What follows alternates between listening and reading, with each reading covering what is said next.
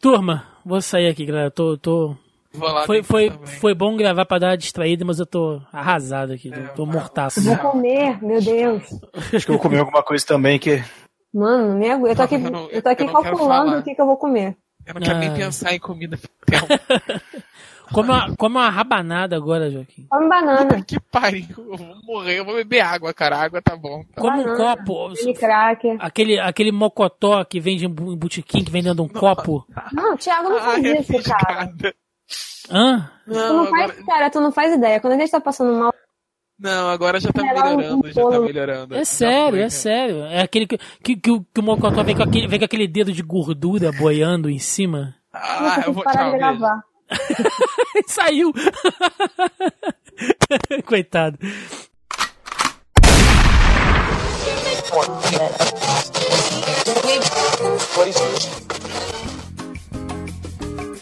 Você está ouvindo Zoneando, seu podcast de cultura pop, nerd e afins.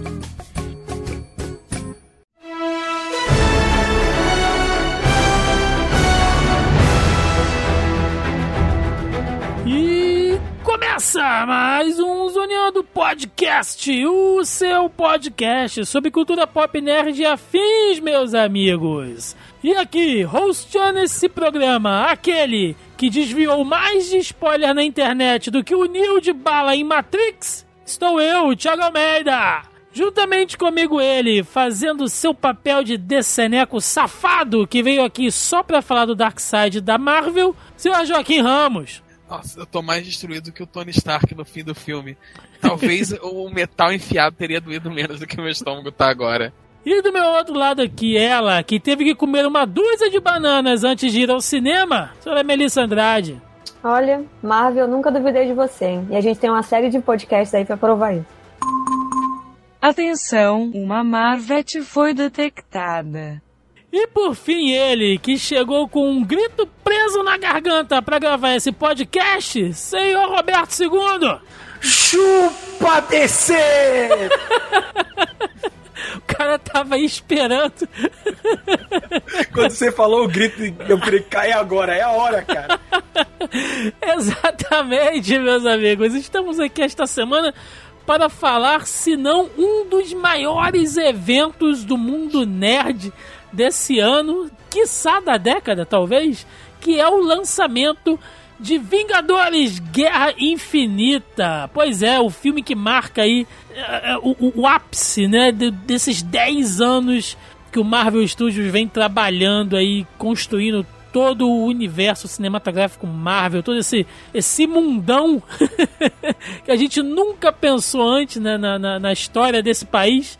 Guerra Infinita trouxe aí fechando este ciclo de uma maneira estrondosa. Então hoje a gente vai falar do filme, vamos falar de todas as teorias que caíram, de outras possibilidades que apareceram, da evolução dos personagens. É muita coisa, gente. Vai ser um podcast muito louco aqui, mas a gente promete abordar ponto a ponto aqui tudo que envolve esta, esta grande obra cinematográfica nerd. Então, sem mais delongas, vamos ao cast!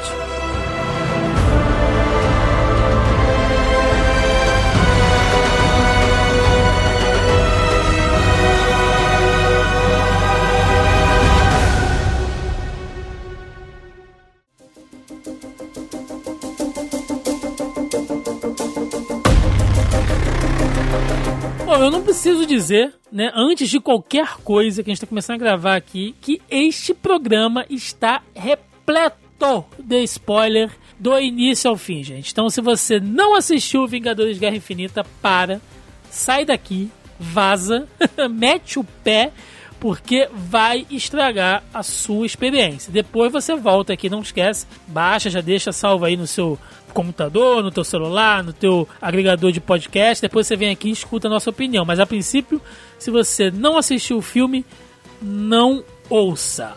Bom, dito isso, vamos entrar diretamente aqui. Gente, Guerra Infinita, hein? 10 anos. Eu já tenho que dizer logo de cara que o filme, ao mesmo tempo que ele quebrou, acho que a maioria, os caras conseguiram quebrar a maioria das teorias malucas que a gente bolou, né? A gente, que eu digo nós, a internet, né? Bolamos aí ao longo desse tempo todo e, e conseguiu realmente surpreender, né? Quando a gente achou que mais nada poderia surpreender. A Marvel tá realmente de parabéns. É, logo de cara, né? Ele diz logo aqui que veio no primeiro cinco minutos de filme já tem já tem aquela vamos começar com dois pés no peito logo. Vambora. Começa, começa. começa com o, a contagem de corpos aí. É, vamos lá, vamos botar placar. Começa quebrando o pescoço do Loki, né? Eu não levei fé. Eu achei que ele fosse sair daquela. E pra, tipo, e pra ter certeza, eles botam lá o Loki com o pescoço quebrado, o olho esbugalhado no chão. Roxo, né, cara? Não, e ainda pra tem você, a, a frase, tipo, agora ele não volta. Tipo, dessa vez ele não volta mais. É, não, é, é- é de propósito, sabe? Eles, eles, pra, pra você assim, não, não é nenhum plano do Loki, ele realmente se fudeu nessa. Não, não isso. Essa, essa, essa sequência toda inicial é pra gente entender o peso do personagem. Óbvio que a gente, leitor de quadrinho, e eu estou me colocando nessa porque eu li essa bodega e eu, e eu entendi mais do personagem, tava lendo até o quadrinho solo que saiu dele recentemente. A gente sabe É, Do Thanos. A gente sabe o, quem é o Thanos, a gente conhece toda a história e tal, a gente tem noção da intensidade do poder dele. Mas muita gente não tem, não tem essa mesma conhecimento que a gente, né, dos quadrinhos e tal. Então, assim, essa sequência inicial foi justamente pra isso. A Marvel ela tem uma certa tradição de vilões meio meia boca, sabe? Tá bem- tudo bem que agora você tem o vilão do Pantera Negra e o Thanos, mas de modo geral ela tem uma tradição de vilão de desenho animado, sabe? Boris e Natasha. Sempre fazem o plano e nunca dá nada. E, e, a- e essa era a parada pra dizer, não, ele não é um daqueles vilões que você viu até agora. Ele é, é para te mostrar que ele é o cara, o motivo que todo mundo tem medo na galáxia, sabe? Eles Ah, ali é, pra é isso, o que, que eles fazem, tipo, pra mostrar quem é o cara, qual é o ser que todo mundo ficou procurando em Guerra Civil e não tava lá. Tipo, era o Hulk. Se o Hulk tivesse aqui, tinha aquelas coisas, todo mundo, ah, se o Hulk tivesse aqui, essas coisas não iam acontecer, não sei o quê. E aí o que, que acontece? Coloca o Hulk lá pra Putz. brigar com o Thanos e do tipo, É. ele leva um sacode. Ele leva um sacode tão forda, tão forda, que é tipo foda e forte tempo. ele leva um, sacode que o, o cara não quer nem mais voltar depois. Ele não aparece o resto do filme. Ele fica tão envergonhado. Ele só é salvo por causa do, do, do Heimdall. E do tipo, foda-se. É, Se vira aí, Banner. É, Heindel que também morreu nessa cena inicial, a gente não pode esquecer disso. É, mas Olha essa só, é uma morte pro- telegrafada, vai. Ele, ele já tinha. Se ele não morre ali, seria um buraco de continuidade, porque já teve a profecia lá que mostrava a destruição de Asgard e E ele fala ele, também, né, ele que tá ele não entre ia durar. É, ele fala que ele, tipo, ah, eu sei que a minha jornada tá chegando ao fim. Ele solta uma, uma, uma frase dessas, assim. Ah, E, cara, É, já, já, já tinha tido a construção disso, né? Pra que eles iam morrer. Não, aquilo, essa cena, essa cena inicial, ela tem, tipo, várias pontas extras, extras entre aspas, né? Várias pontas, assim, que, tipo, foram é, contadas, introduzidas, na verdade, correção, foram introduzidas em outros filmes. Principalmente em... No, no Ragnarok e em Vingadores, porque a gente achava ali. Aonde que o Loki enfiou essa joia, sabe? Ele tava o tempo inteiro com aquela porra onde? No, no além, pairando assim do lado dele, junto da magia. Desde ele tava esse tempo todo e, tipo, ele não fez nada. Ele ficou só com a, Só pra ele sentir o poder da joia. Ele ficou só segurando ele. Não, ele dá a entender que na, quando vai destruir Asgard, ele volta e busca lá. Que é Não, ele passa, ele para na frente e pega. É, ele passa e Em Ragnarok pega. fica bem claro, ele vai pegar lá o chifre do Surtura, a coroa, aí ele passa e ó, opa, o cubo cósmico, aí ele pega. Sim, não, era, não foi programado, mas ele viu que tinha oportunidade ali e ele pegou. É, E isso, o cubo tá lá desde Vingadores 1. sim, Foi sim, quando, sim. quando o Thor levou ele de volta. Sim. E, e, e- e aí me faz pensar o seguinte: é, os, Arga- os Asgardianos foram extintos? Acabou? Basicamente. Então, o Thor fala que morreu metade, só que parece todo mundo morto. Então, suponho que metade o Thanos matou, outra metade foi a Hela, né, no, no Ragnarok. O pessoal tava na nave, não é isso? Sim, todo o resto de Asgard tava lá. Embora um dos irmãos russos, numa entrevista hoje ou ontem, declarou que a Valkyrie ainda tá viva. Então, É, é isso que eu ia perguntar. Vocês A acham que Valkyrie ela tá foge, viva ou porque ele só... não tava na nave. Não, ela tava na nave. ela- no final de Ragnarok ela tá na nave. No final Não, do- não, tô falando agora. Nem o Korg, Ah, não, não nem apare- ela não aparece na nada. nave. Então, tipo, eles estão vivos em algum lugar, entendeu? É, o, não- o não diretor disse que ela tá. Ele falou que quanto aos outros lá, o, o ser de pedra e tal, ele não deu muitos esclarecimentos, mas ele falou que a Valkyria com certeza tá viva. É, porque, tipo assim, eles não aparecem morrendo, né? Mas também não- nada mostra se eles estão vivos ou não. Sim, sim. Aí, aí tem uma teoria. Tanto que a própria atriz deu uma brincada, ela postou uma foto, é. Aonde, onde ela tava durante a Guerra Infinita. Tem uma foto do, do ator que faz o.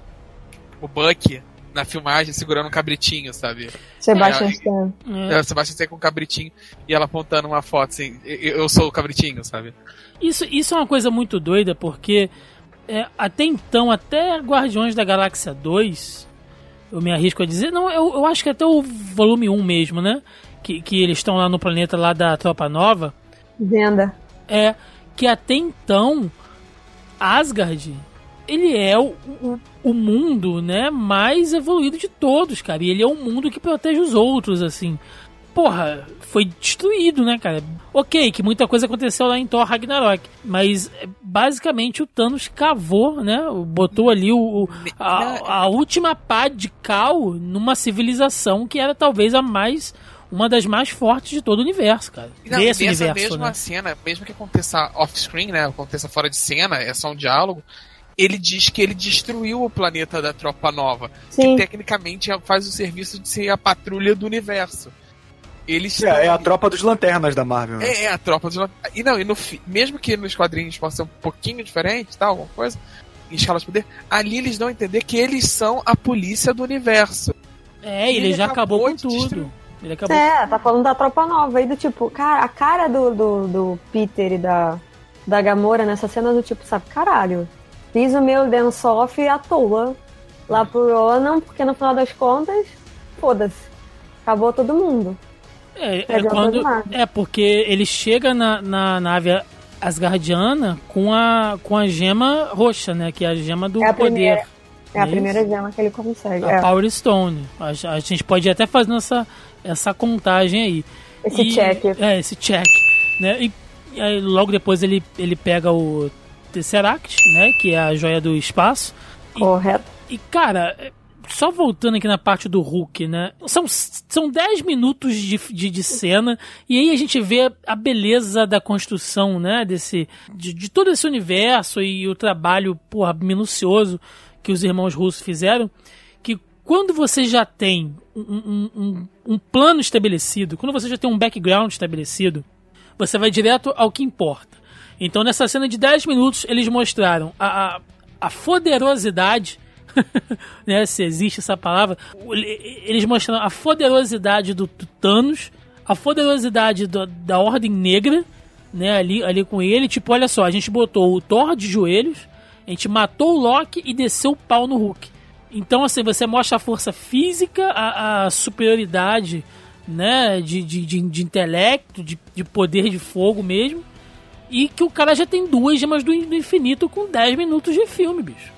Sabe? Não, é, isso mostra que. E olha só, tem também que lembrar que até então, os heróis mais poderosos da Marvel que ela tem no cinema são o Thor e o Hulk.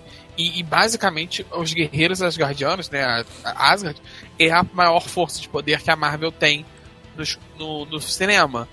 30 segundos de filme, essa força já desapareceu, não existe mais.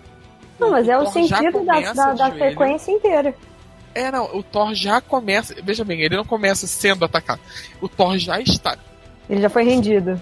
Já tá de joelho, sabe? O, o, o Loki já tá quebrado, o Randall já tá no O Randall já tá no chão.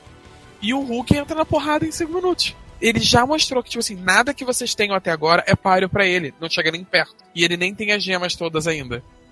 Cara, eu sei que o cinema nem respirava. Não, é, é muita. Aquilo ali é, é- é- A gente pode dizer que é um. um, um- É um chute no saco. É, é, um, é aquele tipo de, de cena, de, de pico de, de, fim, de fim de filme. Né? Aquilo ali poderia ser muito bem O, o final. Exatamente, aquilo ali poderia ser muito bem o final de Thor Ragnarok. Né? Porque se você pegar e encaixar lá no, no final do filme, o filme acaba tipo, com a sua cabeça ah, explodindo, né? Tipo, porra, fudeu. Né? Então, assim, ele, ele já começa com dois tapas na tua cara e pé na porta, amigo. É, é complicado. Não, então, é- foi o que eu falei. O intuito é apresentar o personagem. Essa sequência inicial É perfeito, é perfeito. inteiramente de apresentação do Thanos. Esse é o cara, né, que para o qual esse universo inteiro de filmes estava sendo construído ele é o pivô, ele é o principal, sempre Sim. foi. Tudo girava em tudo relacionado às gemas e a construção de alguns personagens gira em torno desse cara. Sim, sim. Bom, e aí a gente já parte depois direto pra cena de Nova York, que não tem muita enrolação também, não tem muita embromação ali. Assim, já é, acho que a primeira quebra de teoria barra expectativa que a gente tinha feito em outros podcasts aqui e tal. Porque na nossa cabeça nós teríamos duas batalhas, né? Que teoricamente o filme ficaria em duas frentes: Nova York e Wakanda. E acaba que essa cena de Nova York também ela é uma cena curta, né? 15, 20 minutos no, no máximo, aonde acontece muita coisa também ali. Mas tá longe de ser o que a gente achou que seria, né? Porque Não, a nosso, o nosso palpite principal era que pelo menos ia, se- ia se dividir entre terra e espaço. sim, A mas que na não Terra a gente assim. Sim, mas que na Terra teria realmente. Porque a cena de Nova York, e aí de novo a gente vê é, o poder de fogo do Thanos, né? Não tem aquela coisa A gente da. que eles, que eles foram muito bem na hora de construir o trailer. Assim, eu assisti os outros e, gente, eu lamento profundamente por vocês que assistiram todos os outros trailers. Porque Jesus, acho que dá pra montar 20 minutos de filme ali. Com É, mas tem muita coisa no trailer que não tem. O ruim É, Então, tem era muita isso- coisa. É, então, E era tem, isso e tem uma falar. cena que eles cortaram que no trailer já tava cortado. e Eu achei bizarro, porque, me adiantando um pouco aqui na narrativa, no momento em que o Thor vai, vai fazer o, o, o machado, o martelo novo, no trailer tem a cena que é o, o, o Rocket e o Groot, que eles estão fascinados, e o Thor levantando o braço, soltando raio. Que, pelo que a gente viu em Ragnarok, tudo normal. Né? Ele consegue soltar raio sem o martelo. Só que no trailer, você dá pra ver que ele tá com a mão como se ele estivesse segurando alguma coisa. Quando eu vi o trailer, eu falei, tá, beleza, tá aí o Stormbreaker. Né, que já tinha vazado em linha de boneco, porque Hollywood ainda não aprendeu que boneco dá spoiler de filme pra caralho. Funko. Funko é foda, é a maior fonte de spoiler da porra. Não, Funko a- e a Lego. O Lego. Lego, o Lego deu a formação todinha das três batalhas. Mas, o, Foi, mas eu virei, pô, vai aparecer, o, é foda. vai aparecer o martelo nessa cena. E tá total ele segurando alguma coisa. E nem essa cena, que no trailer cortaram o, o martelo, aparece. Só corta de, tipo, fazendo o martelo pra ele indo pra Wakanda. Então, apesar disso, o filme ainda. Eu, e olha que eu sou o cara que consome trailer, teaser, spot. O seu vizinho, que tem um primo no Japão, que viu o trailer de lá e falou que acontece tal coisa, isso tudo eu consumo. E eu ainda fiquei muito surpreso com o filme. É, Não, me- sim, mas eles tiveram um cuidado de enganar. É isso que eu tô achando bacana. Sim, desde Porque é Age of Ultron, né? Desde Age of Ultron, eles aprenderam eles isso. nessa De- tipo, de- desde Thor, cara. Quando o Thor é atropelado no trailer, ele fala: Ah, não, aqui é a Terra, não é? E no filme não tem essa cena. tem muita coisa que você olha e você fala, ah, isso não acontecia assim, não sei o quê. Mas é justamente pra despistar, e isso que é bacana, porque a galera, né, rolou, que a gente falou várias vezes no privado, eu falei, gente, eu não entendo esse povo que fica, sabe, analisando frame a frame do trailer pra conseguir tirar alguma coisa, porque aí na hora da porra do filme vai reclamar do tipo, ai, tava tudo no trailer. Sabe, porra, filha da puta, tu assistiu porque quis, então não é mano. Bom, a cena de Nova York, né, como eu tava falando, eu, eu achei que fosse ser aquela coisa tipo, todo mundo ia ficar sabendo, né, que o Thanos estava vindo, e aí os militares iam tentar fazer alguma coisa, o Nick Fury Sim, mano, é ia... Então ia- não teve ninguém. Sim, que eu pensei, ah, o Nick vai juntar os Vingadores, né, vai fazer um aviso e tal. Meu irmão, simplesmente os caras estão dentro do Sanctum, e aí começa a ventania lá fora, e eles, porra, tá acontecendo alguma coisa. Chega Tô lá fora, de kebab se bobear. a nave já está praticamente pousada em Nova York. É, fica- essa, essa cena do, do Sanctum, que é uma, uma referência direta aos quadrinhos, né? Que o Hulk caindo no Sanctum, no quadrinho é o. É o surfista prateado. É o e até a, surfista. a- é a mesma fala, né? O Thanos está vindo, o Thanos sim, está vindo. sim, sim. Não, é o mesmo ângulo, tipo, é aquela, aquele chão quebrado, né, a madeira e tal, aquelas duas cabecinhas olhando, né, o Stephen e o Wong, aí ele olha e tá lá, com os braços arreganhados, aí ele fala, Thanos, reticências, Thanos está vindo. Essa, essa cena, de novo, né, ela mostra o poder de fogo do, do Thanos, e quando eu digo Thanos, eu digo Thanos e, e seus agregados, né? E A como, Ordem Negra. E, e como a Ordem Negra, ela pode peitar de frente qualquer Vingador, cara. Até mais de um ao mesmo tempo ali.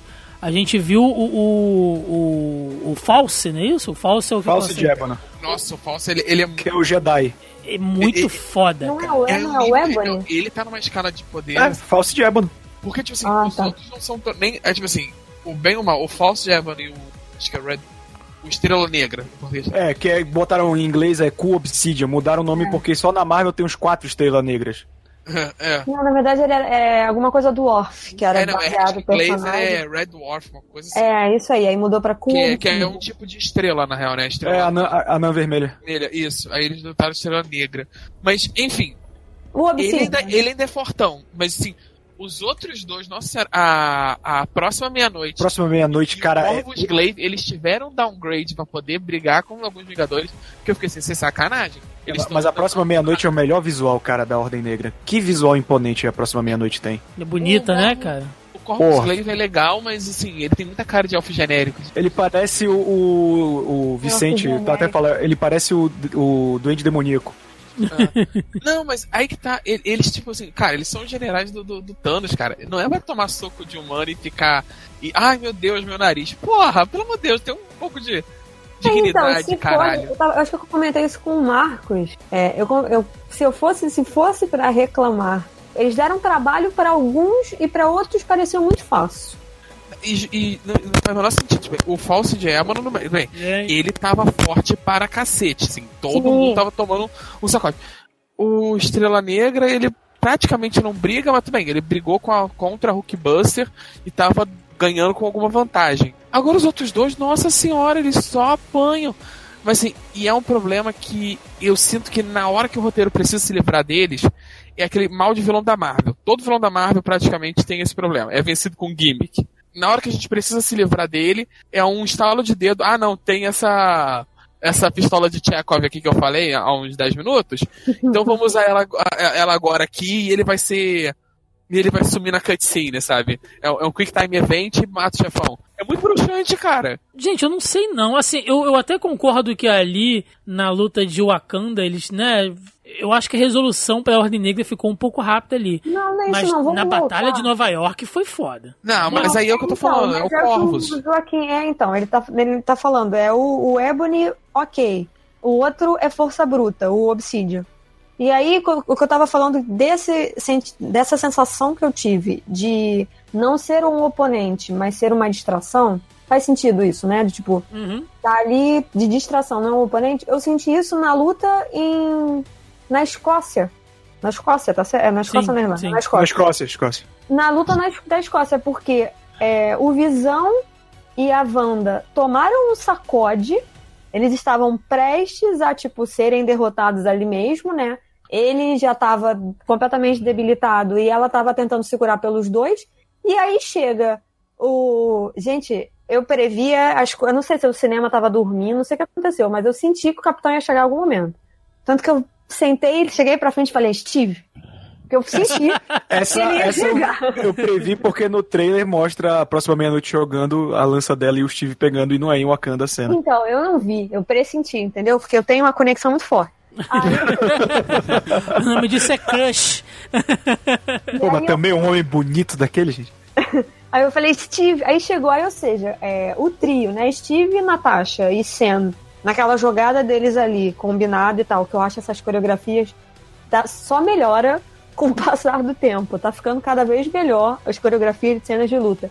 Caralho, eles, eles derrubaram de vez, tanto que o, o Corvus não volta. E a outra, e a mulher fica puta. Mais um pouco, eles tinham matado ela também, né? Porque eles chegaram a matar o outro. Largaram o cara lá só pra pe- pedir informação. É, Porque senão... E eu fico naquela, falei, caralho, a Wanda. Aí eu fiquei assim, peraí, gente. A Wanda, dentre todos eles, tirando o Thor, né? Os que estão na Terra, né? Deixa o Thor lá no espaço. Dentre os que estão na Terra, ela é uma das mais poderosas. O É Visão, o Visão e a Wanda, eles não estão nem na mesma escala de poder que o resto. Tipo, eles estão na mesma escala de poder que o Thor e o Hulk, cara. Aí eles estão tomando um piato. Tudo bem, eles foram pegos desprevenidos, tem a desculpinha Não, boa outra pro Visão não fazer o phase. É que, tipo, eles não. Não, ele fala que ele fala que ele já tinha desligado não sei o que, que o face dele já tava uma merda. Ele já tinha. Já estava debilitado por qualquer razão, sei lá. E aí ele toma aquela. Ele é empalado e aí fode mais ainda.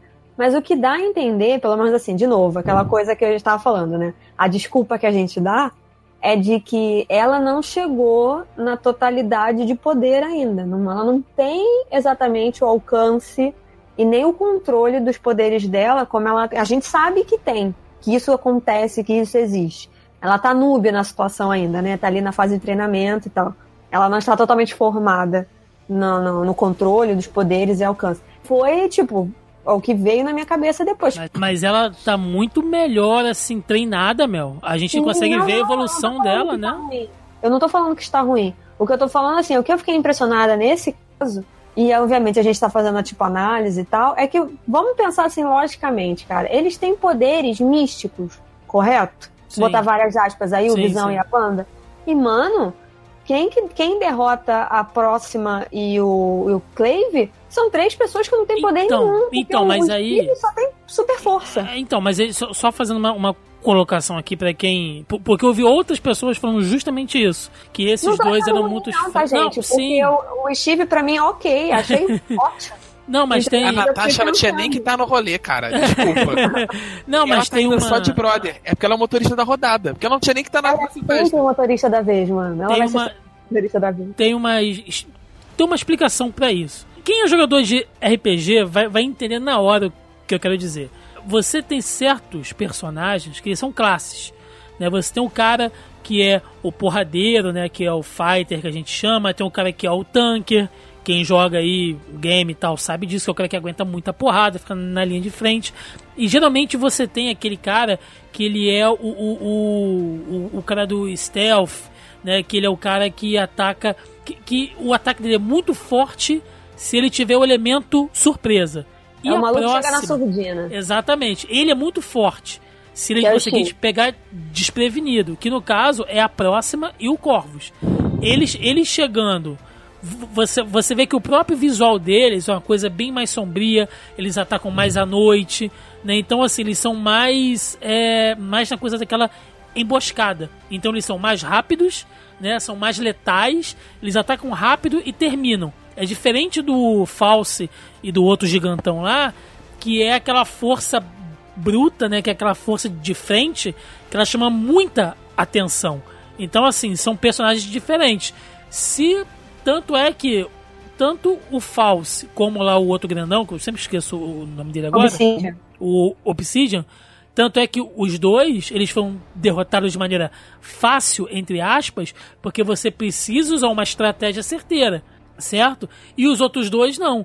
A próxima e o Corvus, quando você tira o elemento surpresa deles, você já desarma eles. Então, assim, você tem uma ordem negra muito bem balanceada. Você tem dois de força direta, né? Que é o False e o Obsidian, e os outros dois, que é aquela coisa mais da emboscada ali. Mas eu co- concordo com, com vocês que ainda assim, os dois peitarem a, a, a Wanda e o Visão, o Visão que se tornou um puta Deus Ex Machina, né?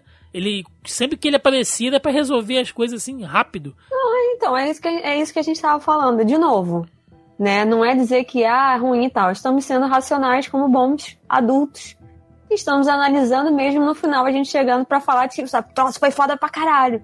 Mas ainda assim, a gente tem que ser racional e analisar. Tipo, não é perfeito, até porque, graças aos bons deuses de Asgard e todos os outros mundos, não almeja. Nunca foi um filme, nem esse, nem nenhum dos outros 19, um almejando pra ser perfeito, entendeu? Sim. que é a graça da, da, da coisa. Mas é aquela coisa, é discutível. E é interessante, porque é pra ter um debate mesmo. É, a gente falou de três cenas já aqui, né? Gente, a gente Vamos vai, vai falando. A Não, gente vamos, vai- vamos, não, vamos, vamos falando pelas cenas, e, e- É igual a fácil. gente tá fazendo. Depois a gente volta e fala sobre alguns personagens específicos, enfim. Até pra gente Ok. dar uma, dar uma repassada no, no filme. A gente falou de três cenas aqui que foram assim, pancadaria direto, né? É, início na, na nave ali dos Asgardianos, é, invasão a Nova York, é, conflito lá na Escócia, e aí você tem aquela cena de respiro que é o Thor com os Guardiões. Que eu achei, e, e aí eu falo aqui, né, que né, Não, cara, essa cena Eu sei, muito eu sei exatamente. A cara. Melissa já tá triggerando porque ela Não, sabe não, não. que Eu falar. quero, eu quero ouvir Não, o que eu o já Thiago vai falei falar. Eu, que- eu quero, eu já tô pistola Olha aqui. só, Não, eu, não. Eu, eu já tenho meu, a, a Não. minha forma aqui. Não, o que eu ia falar disso antes do Thiago começar a falar. A gente sabia, a gente sabia o que, que ia, entre aspas, o que, que estava vindo, porque assim, falando de uma coisa de construção de- do filme, né? E vocês provavelmente repararam isso. Mas vocês viram que cada um dos elementos, quando tinha é, um protagonista iniciando a narrativa, independente do que fosse, a trilha sonora mudava. E ela mudava de acordo com a pessoa que ia iniciar a narrativa. Uhum. Não que ele fosse, não que ele, é, que ele seja ou ela ou ele seja o protagonista. A é trilha isso. sonora casou muito bem com a Mas entrada de trilha todo sonora mundo. Foi casava ótima. com a entrada das sequências percebi que também. Então, quando começou os primeiros acordes daquela música dos anos 70, eu falei, "Ah, são os Guardiões. Os tipo, Guardiões, sim. segundos, vem os Guardiões. Eu achei isso muito bem bolado. Porque quando foi a vez de Wakanda, eu tô pulando, mas a gente vai voltar, só pra dar um contexto aqui. Quando foi a vez de Wa- de Wakanda, e que começaram os tambores, e eu comecei a chorar igual uma louca, porque esse negócio mexe. Não sei, só de pensar, meu olho já enche d'água. Essa coisa desse tambor africano, eu não sei, gente, isso bate no meu coração. E eu comecei a chorar, eu falei, caralho. É, é por causa de Ace Ventura. Ventura 2. Não, eu odeio essa merda de Ace Ventura, tá? Então, aí dá vontade de chorar. Roberto, você vai me fazer ver a porra do filme de novo. Vocês me fizeram ver esse Ventura 1. Agora veio o 2, tem, no Netflix. Não. Gente, deixa o Thiago falar mal de novo, a birra. Eu... Então, então, né? Vamos Se eu- voltar se eu- aqui. Vocês estão gravando, né? Depois É, eu volto. Então, aí, aí, olha só como é. O, o- o mal do brasileiro é prejulgar os outros, né? Porque eu adorei a cena do Thor com os Guardiões. Porque você tá se contradizendo agora, Rogério. Então, peraí. Não, não, não, não. Peraí, Ah. peraí. Eu também gostei e eu tenho como defender que isso deixa o Thor Ragnarok pior pra mim essa cena. Exatamente. Vamos Porque lá. ela é tão boa que ela deixa o outro ainda pior do que eu, ach... eu achei que era Porque tem impossível. outro hater de Thor Ragnarok aqui, eu tô no lugar errado mesmo. Não, tem pessoas de bom gosto, mas vamos lá. É, Eu sei, eu tô aqui. E eu vou, eu, eu vou, eu vou explicar por que isso. Como eu falei, gente, nós estávamos numa crescente no, no filme de, de soco na cara, entendeu? O vagabundo molhando o dedo com cuspe, enfiando na sua orelha. A coisa não parava frenética, frenética e frenética. Alívios cômicos, né? É, é, certos tipos de cena aí, vocês amantes da sétima arte sabem disso, que é, você tem que ter esse tipo de coisa, porque senão você, se você tem só ação, ação, ação, morte, morte, morte, isso te anestesia. Né? A audiência fica anestesiada. Então chega um ponto que você não consegue mais ser impactado. Então é importante sim que você tenha aquele momento mais de diálogo, mais de alívio cômico. E esse momento dos Guardiões com Thor foi o momento perfeito, foi um timing perfeito que a Marvel usou para te dar um momento de, de respiro. Ele entra ali no finalzinho do, do, do primeiro ato, ali do, do, do filme, pra te, pra te dar uma pausa, para você respirar e falar: beleza, fechamos um pequeno ciclo aqui para começar uma nova busca, porque a partir dali, por mais que a cena seja engraçadinha, e aí é um outro ponto que, que, que o filme bate em Thor Ragnarok. Porque assim como o Joaquim, essa porra desse filme do Guerra Infinita me fez odiar ainda mais o Ragnarok por causa disso. Porque você Supera, consegue, você consegue ter uma cena engraçada, com humor, mas com propósito. Porque mesmo no meio de todas aquelas piadinhas ali com o músculo do, do Thor, né, o homem deus anjo, aquela coisa, Filho de um pirata é com o um filho anjo. de Cara, pirata que com anjo. muito bom. Que É. cena maravilhosa. O, o Drax não tá se contendo, cara. Nossa, ele tá, terrível. ele tá, Tá demais. pior do que eu no cinema. É, é, é- Caralho, ele fala, quem, quem é esse cara? Ele fala, não, você é um cara. não, Isso é um Ele é um homem. O- dude, né? Um homem musculoso É. e bonito. Você, você é um cara, ele é um homem, né? É. Ah, Você- eu eu também sou forte. Você tá um sanduíche de ser gordo. É, e ele começa a engrossar a voz e tal. Então, assim, aquele momento ali tem muita piada, tem muito humor, mas ele tá te dando um propósito certo. Eles estão dividindo ali em duas quests importantíssimas. Que uma é você tentar deter o Thanos, por mais né, que a gente saiba que, que não vai acontecer, mas você tentar deter o Thanos ali, A gente sabe, ele não né, evoluir, a gente sabe que não ia acontecer. E a outra é pegar uma porra de uma arma que é- vai ser fundamental pra você derrotar não, o Thanos. cara, é- não só isso, essa cena, essa cena já, eu, eu não sei vocês, né? Mas de novo, eu achava que eu estava sozinha no cinema, porque eu, ninguém se manifestava. E eu não tinha ninguém pra conversar, então, tipo, eu dava os meus ataques sozinha, eu falava sozinha. Quando ele começa a falar do Thanos, ele fala da joia e tal, que a Gamora regala os olhos, eu falei, filha da puta, ela sabe onde está a joia da alma. E a gente, esse tempo todo nessa zona aqui, ela sabia da situação. Sim. E aí ela fala, não, eu sei. de-" Quando ela fala do tipo, ah, eu preciso te pedir uma coisa, eu falei, caralho, é ela. por isso que ela tá fugindo. Por isso que ela não quer, tipo, que ele a encontre. Não só por isso, né? Porque ele era uma merda. Mas assim, isso já ficou. é- Era um, um fato óbvio. Né? A gente sabia que ela não queria ficar com ele porque ela sofreu nas mãos dele. Isso era.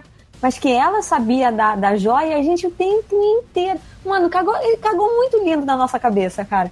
Porque a gente naquela de teoria de que quem tava com a joia era alguém com H. Não, era o Hawkeye. Não, era o Heimdall, porque tem que formar a palavra Thanos. Mano, é igual que eu falei pra Ana Lu essa semana. Os fãs gostam de achar que a Marvel ouve eles, mas eles só gostam de achar.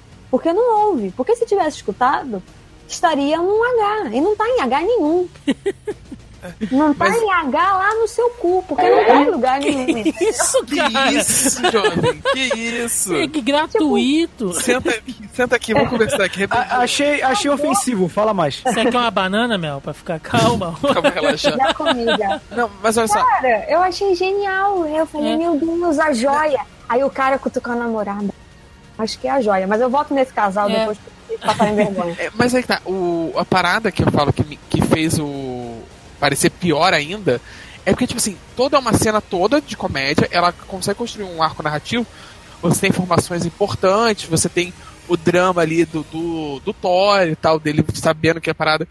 E o Thor, ainda que ele tá numa situação dramática, ele tá fazendo. As piadas estão acontecendo em torno dele. Ele tá fazendo piada, o, persona, o personagem não, mas o ator está fazendo uma piada. E o Thor não perde a seriedade. Ele não deixa de ser o Thor. Ele não age igual um São Bernardo drogado. Ele não tá, ele não tá fora do personagem em momento nenhum. É uma cena de 10 minutos, praticamente só comédia. Ele não sai do personagem, todo mundo tá brincando. Ele não muda a situação e não se contradiz. É a prova de que dava pra ter feito um Thor Ragnarok de comédia sem ser aquela sanidade. É porque Que, que é o. um É, filme muito bom, inclusive. é porque. Fica quieto aí. É porque o É humor mais uma aqui. pessoa drogada, né? né, né? Gente, Além pelo do- amor de Deus, já teve É- ranço e birra é uma hora e porque- meia no outro podcast. É porque o humor aqui. Foi dirigido, né? Ao contrário do não, filme. não é isso. É porque o humor naquela cena não foi do Thor. O humor foi dos Guardiões. Os Guardiões levantam a bola e quem tem. Cara, não importa se você colocar ali o Pantera Negra, o Doutor Estranho, não importa quem você coloque ali. Se você tem uma cena com os Guardiões, ela vai ter pitadas de humor. E aí você consegue balancear. Tanto é que depois que o Thor se separa deles, meu irmão, é só bagulho tenso, é só bagulho épico. Então você fala, porra, ok, né? Temos o Thor de volta aqui. Vamos lá, passar para outras cenas aqui. Vocês querem seguir cronologicamente ou vocês querem dividir para essas duas cenas que a gente citou aqui, lá das demandas deles? Melhor, né? É, eu acho que é importante dizer o que acontece nessa cena, né? Quando o Thor encontra o, o- os Guardiões, tem toda a questão do Thanos e tudo mais, e o Thor fala que precisa de uma arma pra poder matar o Thanos, que ele conhece o cara que fez o Mjolnir, que é capaz de Que matar um cara... Puta cena foda quando ele chega lá, né? Miau, Não, miau. Beto? Sim, sim. Que, e, e, é, e é engraçado que é algo que já acontecia desde os filmes do Guardiões, que é o Groot e o, e o Rocket, eles são a equipe de batedores da, dos Guardiões, né? Que eles vão fazer a missão e o grupo principal fica na nave do, do Quill, né? A Milano. Sim. E Não eu é acho Milano. legal. É, eles Não é mais a reconstruíram Milano. Mas eles é a reconstruíram a Milano. Não é mais a Milano. Eu vi uma entrevista do, do Chris Pratt e da Zoe Saldana falando que a nave tem outro nome. Ah, mas não tem como a gente saber, né? pra gente é Eles- Milano. Enfim, a, a parada também que eles viram e falam assim: não, você só tá indo com ele porque você tá com medo do Thanos. É, ele Que é é um mais uma- ponto. Não, e que é um ponto que assim, se eles viram, não, vamos bater Mano, de frente com o tá Thanos. com medo? O, não, lógico que sim, mas assim, o, o- bem ou mal, os outros personagens, a, a Gamora, o Drax, coisa, eles têm as motivações dele pra querer lutar com o Thanos. O Rocket e o Groot não, eles só estão ali com a galera. Na hora que na hora que a Goa bateu na bunda, os dois meteram, não, peraí, vamos ali. Eles não fugiram, mas sim, se eles puderem evitar bater de frente com o cara que assassinou quase tudo que se move no universo, a gente vai evitar, né? Gente, e o fato de que todos eles entendem o Groot agora? Quem mais ficou feliz com isso? É muito bom, cara. Não é só o, não é só o Rocket que precisa ficar traduzindo. É Ele muito fala uns bom. negócios todo mundo. Oh, ei, cara, eu amo essa piada. Eu amo essa piada no Chewbacca também. Não, mas é a Chewbacquização do, do Groot, né, cara? É, não, é, é como assim, tipo assim, só O você. Chewbacca ainda vai, e o R2D2, o, o BB-8. Eu acho que. Eu acho que. Você fala, Eu ah, acho, eu acho que que robô é mais fácil, na real, porque robô pode ter uma linguagem lá. Por sinal, o, o Chewbacca só fica gritando, né, cara? Mas a gente aceita porque Star Wars é muito bom e não vamos criticar Star Bom, Wars aqui no Não, é, é- não, é que eu gosto muito desse humor, dessa parada assim, de. vo- de- é- é- tem um diálogo sem um dos interlocutores e você é obrigado a ficar preenchendo. Isso faz um humor bom, tipo eu gosto. Pokémon. É tipo os Pokémons. Que cada um fala um troço diferente. Mas aí ele fala, ah, no melhor de tudo eu tô falando, não, é, tinha uma eletiva na academia e. e eu aprendi. Eu aprendi Grush. É assim, Marvel. É assim que faz, Marvel. Quando quer fazer bem feito, é assim que fica. Tá? Fica a dica aí. Então vamos Mas falar. tá há 10 anos fazendo bem feito, Vamos- você é, é, mais ou menos. Com, com escorregadas. É, por, por Na favor. visão de vocês, mas vamos em frente. Marvete. Atenção, uma Marvete foi detectada. Então, vamos falar logo da cena de Nida Velir, então, que é quando o Thor chega lá pra poder fazer a nova arma dele e que já tem, assim, uma, uma grande, né, cara, ironia ma- maravilhosa, que é o anão gigante. que é foda, né? Você vê ali o, o Peter Dinklage de, de Eitri e é uma porra de um anão gigante, ele é gigantesco, maior do Essa que é os muito outros. boa, cara. É muito É, um- boa. é um personagem desenhado pelo Kirby total, né, cara? Aquela Foda, testa aquele- aquele imensa, aquela cabeção, cara né? larga. É um personagem do Kirby, cara, total. Tá muito foda. E a demanda que o Thor tem que fazer, naquele, naquela hora que ele fala, não, beleza, eu vou. Você precisa de quanto tempo, né? Pra, pra essa, esse negócio ficar aberto aqui. E ele fala, cara, você vai receber o poder de uma estrela. Ele tá, beleza, eu aguento. Eu falei, puta que pariu. Aí tá o Thor. Aí tá. 10 anos eu esperei pra ver. Né? E aí tá o Thor aí. E é uma puta cena, né, bicho? Ele, ele abrindo a, íris, né, daquela máquina e recebendo poder e tal. Toda Aquele essa sol cena. de- da abertura de Game of Thrones. To- né? Puta, toda aquela. Não, e tem é toda foda. aquela. não, Tem toda uma parada. esperando tocar tan, tan, tararam, tan, tararam, Porra, ainda é com o Peter Dinklage, né? Tem É. esse. tem o- Não, que, que o Rocket vira pra ele e fala assim: Não, como é que você pretende fazer isso? Você tá voando no meio do espaço sem nada. Ele só acelera. só, relaxa, só acelera. Eu sei o que eu tô fazendo. Aquilo é muito. E aquilo é muito Thor mesmo, assim. É muito mais. É uma construção mais próxima do Thor dos quadrinhos, cara. Tipo, eu vou dar um jeito, relaxa, vai. né, pra ficar mais Thor, só se ele começar a falar em. em Shakespeareano, né? Tipo, É, voz pequenos, não. terce- terceira pessoa, né? É. Mas, Ele cara. segunda pessoa, desculpa. momentos, mas ele não, não, não, não chega exatamente Não, nessa, não chega, não chega. nesse nível de. Mas ele faz o tipo, vocês terráqueos, toda vez que ele fala É. alguma coisa assim, vocês humanos, não sei o que, eu falo, puta, não, não vai aí. Quase que ele manda ali, é, voz lebres, né? Não acalentai-vos o coração, deixais que eu cuide, né? Dessa situação Nossa. e tal. Um Ia negócio ser assim. terrível isso. Ia ser muito ruim. Mas toda essa cena é muito foda e quando ele levanta, cara, a rompedora de tormentas. Puta que pariu. Eu já tinha virado uma pocinha no so- no- no- na cadeira. quando Joaquim ele se tinha- cagou, se cagou, aposta. Na hora que falou assim, tipo, rompedora de tormenta, eu já era uma poça, assim. Eu já tinha ovulado. Pá! O, o útero foi no chão, assim, pó! Explodiu. E, e vale a gente lembrar que não é o Jarm Jorn, cara. Que tem muita gente dizendo aí, ah, é o Jarm Jorn, né? Que é Vale aquele lembrar machadão. que é a mesma coisa no cinema. É, mais ou menos, mais ou Não, menos. não é, Thiago. Foi você que escreveu ou o negócio? Hã? Foi tu que escreveu o negócio? Escrevi o quê? O roteiro? Não. Então São você não pode falar que não é. Mas eu tô vendo Mas que não tá- é, ué. Mas não é, cara, são duas Eles coisas juntaram as diferentes. duas Coisa- coisas, então é o mesmo nome, é isso que eu tô falando. Não, é o, o, o, o- ele, te- ele é o rompedor de tormentas e ele tem o mesmo design. Ele só não tá na mão do Raio. Não, não, não, não, não. Ele tem o nome Não, Rompedor é- de Tormentas, mas ele tem inspiração do visual do Ultimate, cara. Tem, tem sim. É isso, gente. Mas a- eu não estou diminuindo o mas rompedor de tormenta, iam- gente, calma. Eles não queriam usar o nome pra não ficar, porque as pessoas já não conseguiam Impronunciável. pronunciar meio Mionir. Até E hoje as pessoas não sabem. né? Exatamente, chama de Miau Miau, porque, né? o personagem da Daisy em Thor ficou chamando de Miau Miau. Tanto que eu tenho amigos que deram mole e botaram o nome do gato de outro, porque se fosse Mionir, podiam chamar o gato de Miau Miau. Mas enfim, é, eles não queriam pra botar um outro nome difícil, porque ninguém ia conseguir falar Mionir, ninguém conseguiria falar Yabió, mas é basicamente, surgiu daí a ideia. Eles fizeram uma fusão das duas coisas, entendeu? Por isso eu tô falando, no cinema, é em, em- em letras simples, é a mesma coisa. Apesar de nos quadrinhos não ser a mesma coisa. Se você falar que é, ainda acho que tá errado, mas de qualquer forma, tá lá, cara. Puta arma. A cena, pra mim, foi pra consagrar ali o, o Thor e, porra, espero ver mais desse Thor no cinema. A gente Eu acaba vendo ele mais na frente, né? A gente acaba vendo ele Eu tô muito preocupado com a parada, porque, tipo assim, tá numa passação de bastão forte, sabe? Os filmes estão com a cara de que vai passar bastão. E ele finalmente é um Thor numa escala de poder que eu quero ver. Tá com martelo. uma- tá maneiríssimo, o visual tá maneiro. E eu tô sentindo que ele não vai ter um Thor 4, sabe? A Com vida, a não vai vida é injusta, Joaquim. A vida é injusta. Exato. Eu Não, tive, vai que- eu ter, tive cara. que tomar Acabou aquele Thor 3 deles, e eu ó. nunca vou ter o Thor 4. Não, não A vida vai. é muito justa, cara. Acabou já. Não, ele disse que ele Ele quer não- fazer o Thor 4, né? Todos eles querem continuar, mas eles Não, já- não, não todos. O Chris Evans já deixou claro que não, não quer continuar. De vez o Chris Evans, eu tô surpreso, cara. De vez em quando, não, acho que tá bom já. Pô, ele, tinha que, ele tá- tinha que babar o ovo, né, cara, dos caras da Marvel pra sempre. É, o Robert Downey Jr. que, que tá no terceiro Mas filme sem contrato queria. já, né? Ele não queria nem, nem fazer a porra do Capitão América.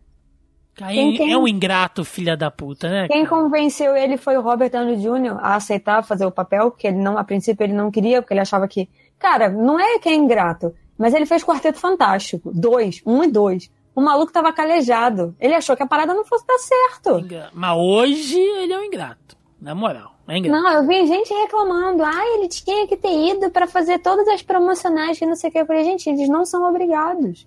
Na hora lá do contrato, eles veem a agenda do tipo, quem que vai estar disponível? Quem que pode viajar pra não sei pra onde? Quem está disponível, não tinha nenhum outro trabalho, não tá fazendo nada?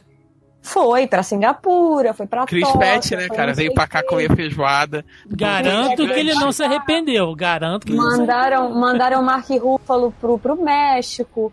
Mandaram, mandaram o Mark Ruffalo e o Tom Holland pra China. Olha só, os dois juntos é peri... Eles só estavam contando que os chineses não soubessem inglês, porque os dois juntos é muito perigoso, cara. É, tanto que as outras entrevistas do Tom Holland foram só com o Benedict Cumberbatch. Cara, o Benedict Cumberbatch tinha que ficar segurando o Tom Holland pra ele não Ele segura- ele tava na- segurando a mão, tapou sabe? A boca, ele tapou a boca dele. Em várias entrevistas, ele põe a mão na frente. Você não, vocês não estão entendendo. Não, olha só, o, que o Mark. Ruffalo. Tem uma entrevista antiga do Mark Ruffalo que o nego compartilhou hoje no Facebook. Eu fui ver. E- É uma entrevista de um ano atrás, quando eles terminaram a gravação de alguma coisa. E o Mark Ruffalo conta a porra do final do filme inteiro. Aí, tipo, tá ele o ator que faz o. O Máquina de Combate. O Don Cheadle.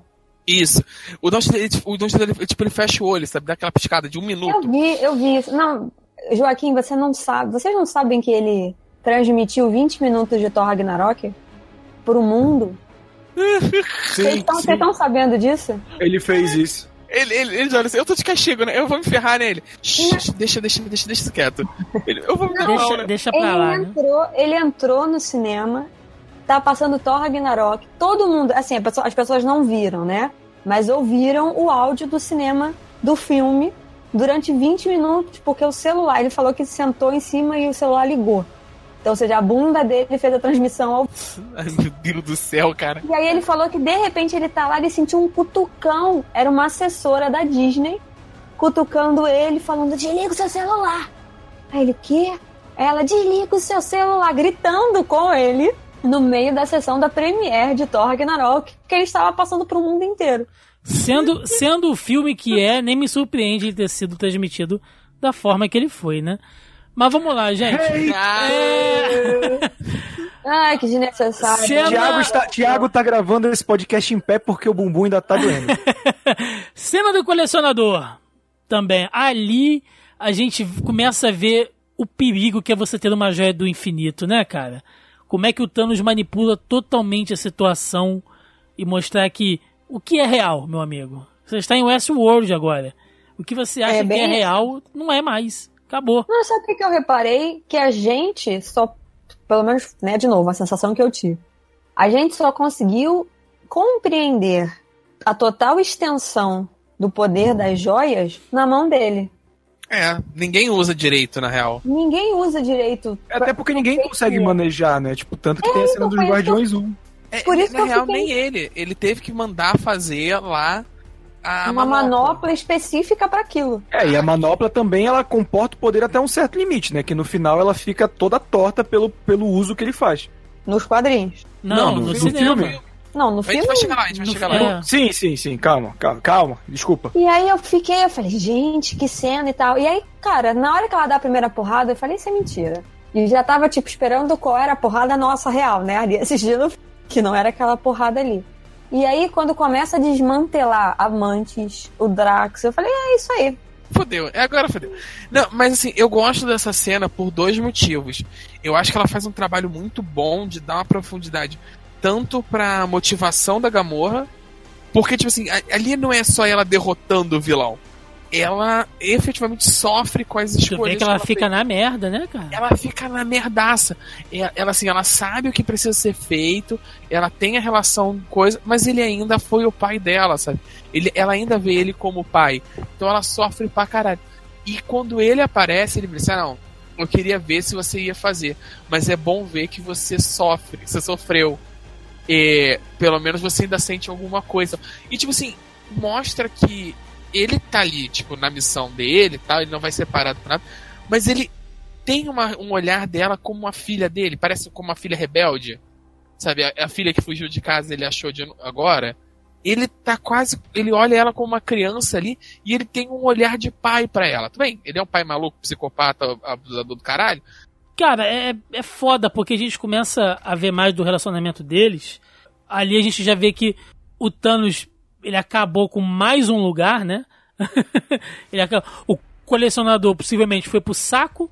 Ele acabou com todo mundo ali que, que vivia dentro de lugar nenhum. E, e pegou a gema um ele. para a conta, né? Vamos fazer o check aqui. Asgard, check. Check, Zenda, check. Check. Lugar nenhum, check. check. É. Cara, E ali ele pega a joia da, da realidade, né? Que é o éter, que a gente viu lá no mundo sombrio. A vermelhinha. E ali, mais uma joia, terceira joia no, no poder dele. Até agora já são poder, realidade e espaço na mão do Thanos. É foda aquilo ali. Então, aproveitar que a gente já tá falando dessa coisa aqui de Gamora, de Thanos, vamos falar da cena do flashback, da cena lá da Joia da Alma que surpreendeu todo mundo. Quem falou que já sabia daquilo ali é mentira. É, tá mentindo. E, cara, E ainda, ainda tem a surpresa do. Brasil, né? é. Essa cena foi filmada no Brasil. Exato. É. É, e ainda tem a surpresa do caramba de quem é o, Mano, guardião, eu fiquei né? tão Eu É. fiquei chocadaço. Vamos fiquei, lá, vamos lá, vamos lá. Cena, cena do, a cena do flashback, mais do que mostrar o passado da Gamora, ela serviu pra dar um background pro Thanos, cara. Que você vê que ele não é um psicopata. Assim, Não, o Josh- Não, não, não, não. Vamos- aí é o Josh voltar. Não é isso. A melhor coisa que eles fizeram foi humanizar o personagem. Não estou Não, dizendo que eu concordo. Com, o com de Josh Brolin, ele tá inacreditável nesse filme. As expressões dele, vamos lembrar que tem quilos de CG em cima.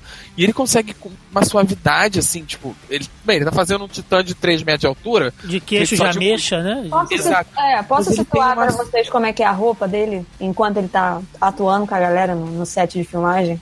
Ou vocês viram as fotos? Acho que não, não tinha foto. Eu vi uma descrição que algum dos atores falou como que era atuar com ele.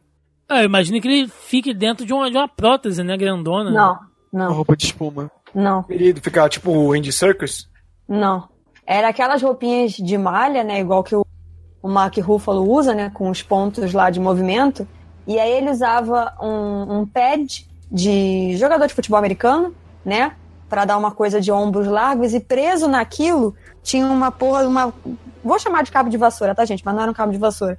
Como se fosse um, uma- um cabo de vassoura gigantesco com uma bola na ponta pra situar onde que tava a cabeça dele. Irado. É. porque Então, a- assim, os o pessoal atores tinha que olhar pra atuavam- cima, né? A Exatamente, cima. mas assim, você estava interagindo com o ator, ele está ali presente, de corpo presente, mas você tem que olhar na direção de como que vai ficar o personagem final. Então, imaginando quão difícil não deve ser isso, sabe? Pra você não baixar o olho e não olhar na direção da pessoa que está atuando com você. Irado. Não, Mas assim, mas ele tem uma. Nessa cena do, do flashback, assim, ele tem uma, uma tranquilidade, uma suavidade. Ele tá efetivamente conversando com aquela criança, sabe? E você, ele não é, eles podiam ir muito fácil pro, pro cartunesco, mas, por exemplo, Boris e Natasha, sabe? Eles não, eles dão uma humanizada nele, ele efetivamente cuidando daquela criança e mostra que ele, ele, ele tendo um carinho genuíno por aquela menina e tal. Tipo assim, ele é um cara com a missão? Ele é um cara com a missão maluca, psicótica? É, mas ele, ele além daquela missão, ele ainda tem uma pessoa ali embaixo, sabe? Eu então, por isso que eu falei em humanizar a personagem. Porque vamos combinar, eu tinha comentado isso com o Thiago quando eu tava lendo o Infinity, não é Infinity War, né? O primeiro, como é que é o primeiro? Desafio Infinito. Desafio Infinito. É esse, velho. Infinity Gauntlet. Isso, é, porque eu não ia lembrar nunca o nome em português. Quando eu tava lendo isso, eu falei, caralho, não acredito que é isso tudo por causa de mulher. Sabe? É. Mulher assim, entre aspas, né, gente? Porque é a personificação da morte. Aí eu ficava, não acredito nisso. E aí eu ficava, como é que eles vão fazer? A gente ficou argumentando sobre isso, pelo menos. Acho que eu conversei com o Joaquim uma vez falando um negócio Vingadores, que a gente achava que aquela figura que tinha encapuzada era a morte, porque ele é fiel a ela e ele tá matando aquela galera toda por causa da morte, enfim. Então, quando eles trocam uma troca muito melhor, conven assim, convenhamos, né? Do que adicionar um personagem nada a ver e ele querer matar todo mundo por causa disso. Então, assim, é uma coisa que muita gente já discute. O próprio Dan Brown escreveu isso em Inferno, né? A, a motivação do personagem no livro do Brown era justamente lançar uma praga na água, né, um, um, vírus e tal lá, que ia matar metade da população, era tipo genocídio e tal, e que é a mesma coisa que ele prega. E é uma coisa muito mais tangível. Ainda que a gente não concorde, por favor, né, se você estiver ouvindo e concordando, eu não sei o que você está fazendo nesse mundo ainda, mas ok? Por mais que a gente não concorde, a gente consegue entender a motivação dele, né, o, o sentido. E o fato dele gostar dela, de novo, isso é o que motiva e é o que dá a ele acesso à joia da alma. Ela começa a rir porque ela acha que ele não tem amor nenhum por ela. Mas o que importa não é o que ela acha, é o que ele sente. Então, se ele dentro, dentro daquele corpo roxo desbotado, se ele acha que ele realmente ama e ele, para ele aquilo é verdade, ele tá passando aquela verdade, é por isso que ele conseguiu a alma, a alma, perdão, a joia. Por isso que ele conseguiu a joia da alma. Porque ele sacrifica ela porque ele realmente sente alguma coisa por ela, por mais que ela ache que não. Porque para ela o conceito de amor é outra coisa. O que ela tem de amor é o que ela tem com os guardiões e com o Peter. Não o que ele passa para ela. E o que ela tinha com a mãe também. Apesar As percepções do, do, do Thanos são diferentes, né? Tanto de Sim. amor como de, de, de, vida, de tudo. É Exatamente. E isso é muito interessante. Por isso eu tô falando aquela coisa da verdade, entendeu? A verdade para ele é uma a verdade das outras pessoas para nós, espectadores, ou para as pessoas, os personagens, né?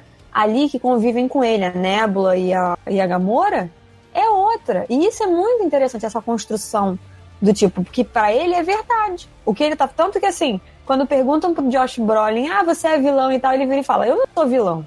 Eu tenho os meus motivos. Você reparou que alguns falam isso? Porque assim, o que, que é o ser vilão, sabe? A vilania na situação se você estuda o personagem e essa construção com um propósito, ele na, na é aquela coisa que a gente tá falando do antagonista, discutindo no podcast de, de Pantera Negra, né? Falando sobre o Killmonger e tal, que se ele tivesse crescido no mesmo ambiente que o T'Challa em Wakanda, ele seria um outro T'Challa, ele não seria um Killmonger. E aí é esse negócio da construção do personagem. Por isso que eles falam, tipo, ah, não, meu personagem não é vilão. Porque eu tenho um objetivo e tal, eu tenho um propósito, não sei quê. Mas assim, Depende de quem tá assistindo, né? Pra ele matar 50% da população era uma coisa boa naquele momento. Flashback explicado pela Mel muito bem. Cena da joia da alma, cara. Quem esperava. Roberto, você esperava ver o Caveira Negra ali, bicho? Fala. Caveira, caveira Negra. Caveira Vermelha. Agora, caveira Vermelha, perdão. o Caveira cara, Vermelha. Eu, eu já eu tô louco aqui. Que foi uma reação muito de criança, assim, quando ele tira o capuz da caveira vermelha, sabe? Aquela criança esbugalhando o olho, abrindo o olho, tipo. Eu fiquei tipo, caralho! Cara, eu pensei que não iam usar esse personagem de novo. E eu gosto tanto do Caveira Vermelha como vilão, cara. Sim. Ver ele de volta foi, foi uma sensação muito boa. Muito boa mesmo, assim. A única e, pena é que não era o Guivin dublando. É, mas ele já tinha declarado que ele não ia fazer, né? Ele não, falou eu que sei, depois... mas assim, eu gosto muito do ator, então, tipo, quando começou eu falei, putz, não é o Hugo. Sim. É, não, é uma pena que ele não esteja, que ele é um excelente ator. E, pô, que ele assim como o Capitão América se redimiu depois do primeiro filme muito chato, é, o Caveira Vermelha podia se redimir como vilão num filme mais à frente, mais interessante, quem sabe. Mas a aparição dele, o modo como apareceu, a diferença do personagem para Capitão América 1, nossa, foi fantástico, né? Só relembrando, quando o Thanos chega em Vormir, o planeta onde tá a joia da alma que a Gamora sabia, a gente descobre que o Caveira Vermelha tá lá de guardião da joia da alma há muito tempo, né? E, e deixa no ar que a joia meio que ensinou. É. E me, meio que deixa no ar que a joia da alma ensinou algumas coisas a ele, né? Que ele fala como se ele Sim. já tivesse sabendo várias coisas É, ali. e, e- e eu aí. acho que ele vê, pelo que. Desculpa, Thiago. Não, pelo que lá, dá vai. a entender é que assim. É. Ai, eu posso estar falando uma merda muito grande, mas o que eu entendi foi assim: toda vez que alguém morre, tem essa coisa da passagem e tal, eu acho que ele tem um meio que um vislumbre da vida da pessoa. Então ele começa. Acho que a joia mostra isso pra ele a partir das almas de outras pessoas, entendeu? Então acho que o conhecimento dele vem daí, dele ver o que tá acontecendo no universo a partir das almas das pessoas que foram e que estão, que ficam naquele plano ali, pairando ali. Eu, eu, eu diria até mais, meu. É, quem ouviu o nosso podcast anterior sobre o dossiê do Thanos que a gente fez e falando sobre a, a, a saga né, da trilogia do infinito, que a Marvel baseou de forma muito aberta aí o universo cinematográfico dela, é, lá que o Roberto participou com a gente, in- inclusive, você explicou isso, né, Roberto? Que a- as gemas, elas faziam parte de uma entidade, né, Sim. na criação que se dividiu em várias gemas. Por isso que cada uma delas tem um, tem um aspecto da criação. Sim, é como se elas fossem um- o resquício de, um- de um Big Bang, digamos Sim, assim. exatamente. E aí você tem que pensar o seguinte: quem mandou o Caveira Vermelha para ser o guardião lá foi o Tesseract, que é uma outra gema. Tipo assim, ninguém mandou, ninguém usou a gema pra, pra levar ele. É como se a própria gema tivesse a consciência de que uma outra parte dela, que vai formar um todo, necessita de um guardião.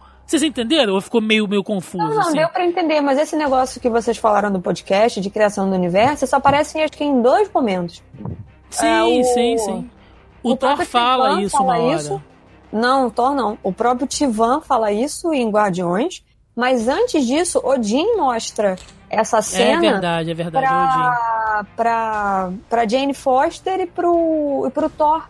Quando ele abre aquele livro que ele vai falar dos elfos negros e tal, ele fala da criação do universo. Sim. É uma cena muito rápida. Se você para e você olha pra cima, porque tá, é, ele, como, ele faz a projeção, né? Do, da galáxia. E aí você olha assim no, no teto, tá a divisão das joias, pelas cores, inclusive. Sim. Né? E, e ele chama as joias de relíquias ainda. Ele não fala, ele não se refere nem a gema, nem joia, nem. Ele fala como se elas fossem as relíquias que deram. é, como é que ele fala? Não é substância. É relíquias que deram formato ao universo, uma coisa assim que ele fala. Sim. E, e aí faz a gente pensar se as gemas, mesmo individualmente, elas não têm um tipo de consciência, né, cara? É- é- não deve ser uma coisa automática, assim. É, é- é são artefatos muito misteriosos que dá pra você usar pra caramba ainda, né? Quem acha que é, isso vai acabar só aí com, com a saga do, do, do Thanos, é uma coisa que pode ser usada da- daqui pra frente em outras coisas ainda. É interessante Não, se você pensar dessa forma. De que elas sejam oniscientes, tipo um anel? De certa forma, sim. É, no, forma, cinema elas se manifestam dessa maneira, né? Por exemplo, a da realidade meio que ser uma arma de destruição, de terraformar, de alterar as coisas, né? A que fica mais jogada ali é o Tesseract, né? Porque os caras, inicialmente, a Marvel tem planejamento para filmes, mas a, a trama geral foi se fazendo no meio, digamos assim. Inclusive, quem, quem ela quiser ela ver. o- largou o gancho, né? Sim, o Vicente Fei tá recapitulando os filmes pré-Guerra Infinita e ele tá fazendo essa análise que a gente só pode fazer com um distanciamento hoje de vários anos dos Sim. filmes de origem. E, e o então toda e quando eles perceberam que dá pra fazer isso, a joia da alma ser algo mais etéreo, digamos assim, faz todo sentido, Sim. né? E a gente aceita essas explicações mais é, subjetivas de como ela funciona, digamos assim. Sim.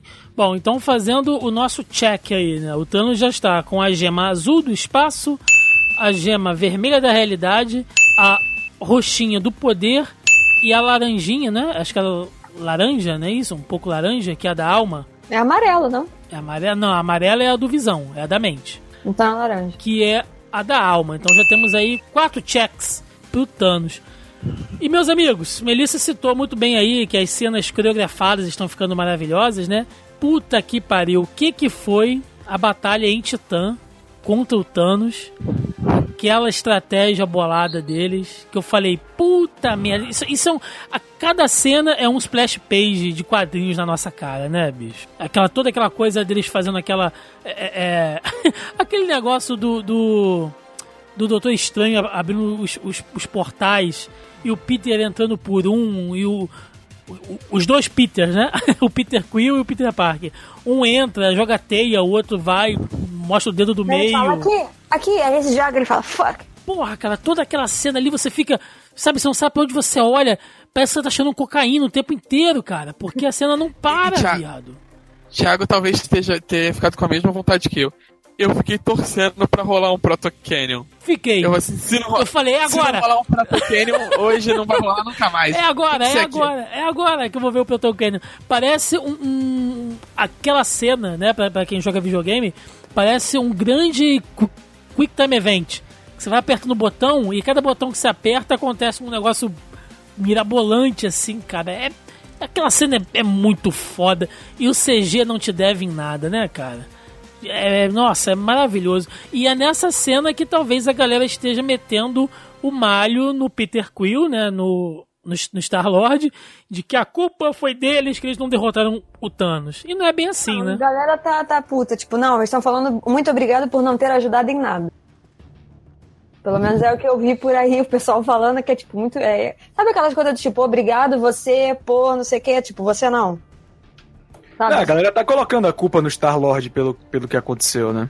Mas não é. O, o, o- é- Não, mas, gente, isso é um cara que não viu o filme. O cara não viu o filme. Ele, não, não, ele eu, eu levantou. entendo, porque ele fez merda. Ele fez Assim. merda, mas a questão é que, tipo assim, a cena ela tava sendo construída pra aquilo, cara. Assim, se- se- não ia ter outro jeito ali, sabe? Se eles tirassem a luva e aí, o Thanos ia quebrar todo mundo na porrada. Quem ia botar aquela merda na mão? Mas o Não, próprio o- Doutor Estranho explicou isso, Roberto. Ele falou que não teria outro jeito. Entendeu? então, é- e- Não, não, não, olha só, não, calma, mas isso é mais adiante. Calma. Sim, não, mas ele explica. ele explica. volta. Existem dois, existem dois pontos a serem vistos aqui. Vai lá. Volta, volta é, aí. o, pon- é o ponto de roteiro. Você Usa precisa. a, a joia da- do tempo dá, dá um retrocesso. Volta. É, esses dois pontos, assim, que precisam ser abordados. Um é o de roteiro. Eles precisavam. pro- Pra história. Pra ter um filme, pra ter uma história, um arco narrativo, eles precisavam perder aquela, aquela luta pra que efetivamente tivesse um filme 2 e etc e tal. Então, usar o, o Peter Quill ali foi uma parada interessante e é uma parada compreensiva. Tudo bem, eu fiquei puto com ele no cinema? Fiquei. Mas se você parar, depois que eu. Não, não, viado, porra, olha a merda. Mas depois que você para pra pensar, tem uma coisa da narrativa do personagem muito fiel. Ele é um personagem que em todos os filmes dele, ele perdeu tudo que ele queria, que ele se importava. Ele, o primeiro filme, começa o primeiro filme com a mãe dele morrendo, era a única pessoa que ele tinha. Ele vai pro espaço, tem toda aquela vida, e ele forma aquela nova família com os guardiões. O segundo filme é, é mais ainda. É ele se conectando tanto com a Gamora e com os guardiões, a família. E ele perde o pai, o pai ideal, ideal dele, né? O pai de sonho, que ele sempre sonhou em ter, e o pai que ele efetivamente teve. Ele, per, ele, tinha, Ele perde um acabou- pilológico de criação. Exato. Não, e ele perde o sonho de- do pai, né? Aquela, aquele sonho de diário de princesa, sabe? De, É. de, ah, meu pai, meu pai errei em algum lugar, e na verdade eu sou, eu sou o Harry Potter que foi escolhido. É a coisa do palhaço do triste, né? É a coisa lá do palhaço triste. Ele tá rindo, mas ele é um cara sofrido pra caralho. Não, E eu ele, nessa hora ele percebe que ele perdeu, mais uma vez ele perdeu a pessoa que ele amava. Mais uma vez ele, ele amou uma pessoa e teve a pessoa tirada dele fazer nada. E, e, tipo assim, é só, só dá pra aguentar porrada até um certo ponto, cara. Ele já tomou todas que ele podia tomar. Não sobrou ninguém. É foda Não, isso. mas a gente não tá discutindo a construção disso, que é muito boa do personagem, o o fato pessoal- de lidar com a que, perda. O que eu entendo que as pessoas estão, assim, não estou não estou dizendo que eu concordo, mas o que eu entendo que as pessoas estão reclamando é porque, assim, eu acho que de todos os personagens que estavam ali, né, ele era o que, as- o que, a, o que a galera tinha menos merda. Eu acho que todo mundo era o lance de você esperar que uma pessoa faça aquilo. Então, assim, as pessoas achavam que ah, o Drax podia fazer uma merda de novo. Como ele fez em Guardiões 1, que ele chamou o Ronan e deu aquela porra toda. Então, assim, eles conseguiam esperar isso de outros personagens. Mas eles não esperavam isso do, do Peter, entendeu? Então acho que isso que é a porrada, do Quill, né? Porque eles estão chamando de Quill justamente pra não ficar Peter e Peter. Então, assim, é, eles não estavam esperando isso do Star-Lord, eles esperavam isso. Então acho que a porrada foi sentida mais, entendeu? Só que assim, a gente tá excluindo uma outra situação. Excluindo não, né? Deixando de lado que, tipo, foi a Nebula. Que apareceu from fucking nowhere. Fugiu, apareceu numa nave, tá lá e, tipo... Acho que, assim, um outro ponto negativo do filme é a, é utilização de certos personagens durante 15 minutos. Que foi o Ong, que decepou o braço do cara e voltou pra cuidar do Sanctum. E da Nebula, que foi servida de, de, de artefato, não. Esqueci a De palavra. artifício.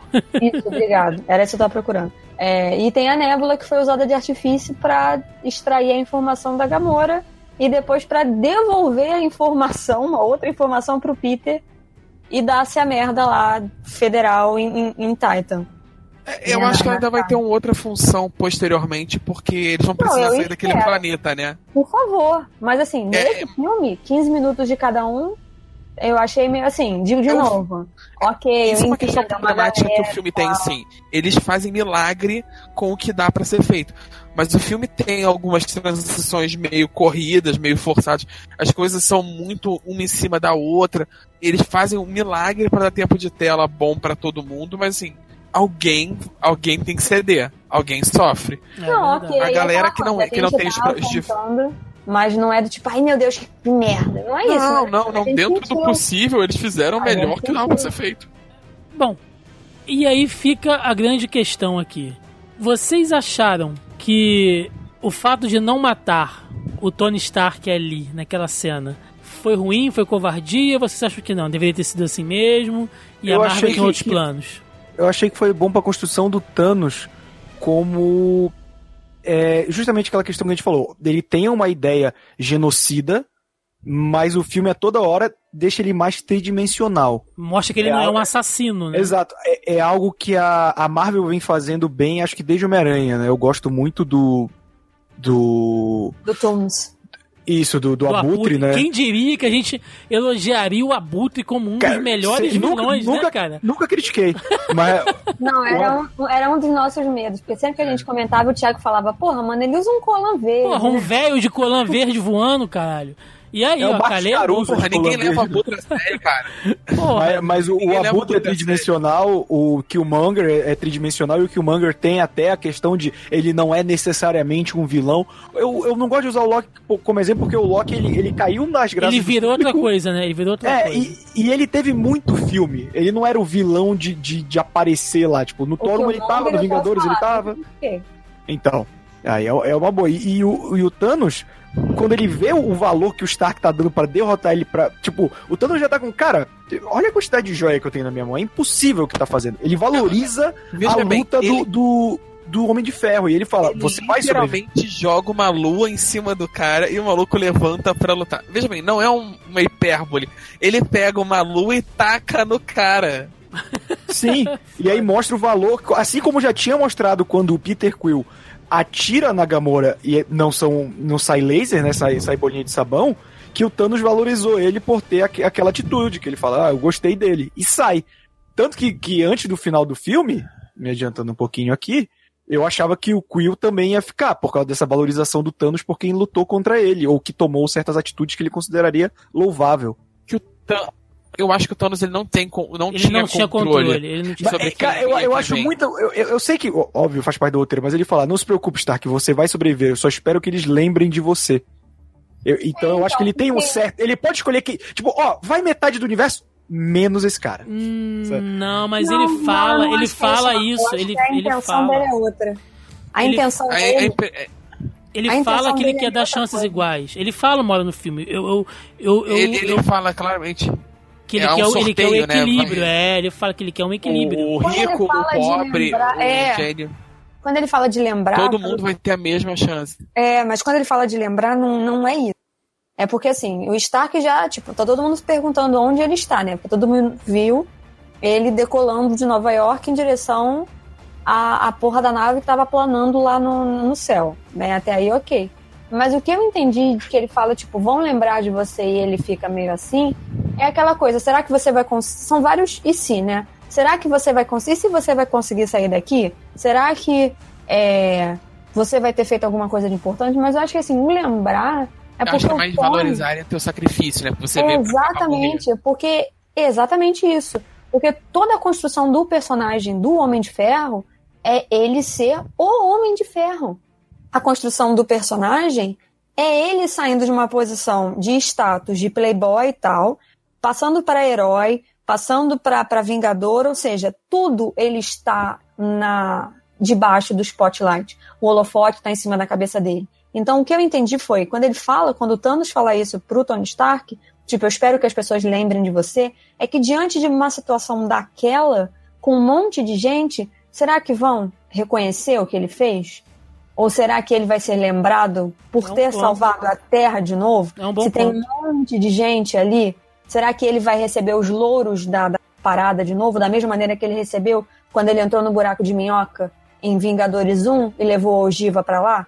Então, assim, o que eu entendi foi isso, porque a construção do personagem, dos, dos filmes solos do Homem de Ferro e do personagem dele é voltado pra ele. Tanto que uma coisa que, que a gente falou, que a gente não, né? Eu falei no podcast de que a gente falou do Homem-Aranha, é que o diálogo que ele fala com o Peter é o diálogo que o Capitão América tem com ele. Que ele só percebe o que ele tá fazendo através de uma visão do Capitão América, porque ele não tem uma visão dele. Ele não tem a visão dele dele. Ele acha que ele tá ok, ele tá fazendo tudo certo tal. Tanto que é a briga que ele tem com a Pepper. A construção inteira de Homem de Ferro 3 é essa coisa de que ele tá muito obcecado com o Homem de Ferro, porque ele não sabe quem ele é enquanto Tony Stark mais, ele só sabe quem ele é como Homem de Ferro, tanto que no final ele vê que ele não precisa destrói tudo, vira 4 de julho, e ele tira o reator do, do peito, e aí o que que acontece? Ele se perde. O personagem se perde. Por quê? Ele perde espaço pra quem? Pro Capitão América. Por isso que ele põe o reator de volta no peito. Porque ele não sabe ser o Tony Stark. Ele só sabe ser o Homem de Ferro. E o Homem de Ferro precisa estar à frente. Por isso que ele bate tanto com o Strange. Porque os dois são egocêntricos. Os dois precisam estar na frente. Os dois precisam liderar. Por isso que eles brigam tanto. Porque não tem um espaço igual ali. O Capitão América, ele meio que dá uma freada. Ele chega pra trás e o Stark fazer a dele. Ele dá o palpite e tal, mas ele não fica brigando pelo pódio com o Tony. Diferente do Strange. Sem contar a coisa da tecnologia versus magia, né? Que sempre é um ponto. Sim, aquela coisa. É, e o Strange tem aquela coisa do egocentrismo, de, de conhecimento astrofísico, que é uma coisa que o Stark não tem. Ele tem. é uma outra coisa. É, então, assim, exatamente. não é. É uma briga de poder, mas também é uma briga intelectual. Sim. Bom, e aí, galera? Pra gente fechar, cena todo o arco de Wakanda. Ali, você já, ali tá, todo mundo já tava já entregue, já tava de calça riada, só falando, Marvel, só vem. Porque. Não, Que- já que falei, coisa, começa né, pelos tambores. Quando começou os tambores africanos. E o grito de guerra? É foda, foi foda. Porra, gente, o grito de guerra, eu ficava, gente, eu não vou chorar, eu não vou chorar, e a lágrima escorrendo. Eu Gente, não vou a chorar. melhor parte disso tudo é quando, ela, é quando a Dona Milaje vira pra ele. Quando você disse que queria abrir o, pro mundo de eu achei eu esperava o Starbucks, não isso. No Starbucks, Ela queria os Olimpíada, Star... talvez. é. Não, o que, que você achava? As Olimpíadas, o Starbucks.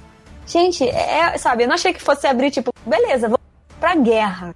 Cara, foi, foi foda. E assim, a- respondemos parcialmente a pergunta, 50% eu acho. Na verdade, não. Eu vou colocar aqui depois vocês dizem sim ou não. E a gente respondeu aquela pergunta, né, de quem é mais inteligente?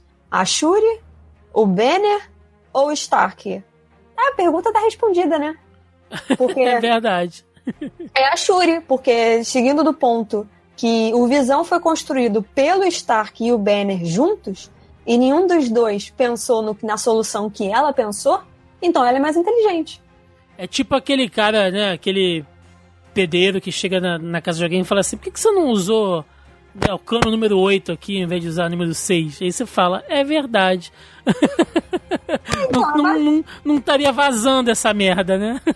Então, tá, Sabe por que, que a pressão do seu chuveiro tá mais fraca? Porque eu acho que você deveria trocar o seu cano É. de cobre por um de PVC.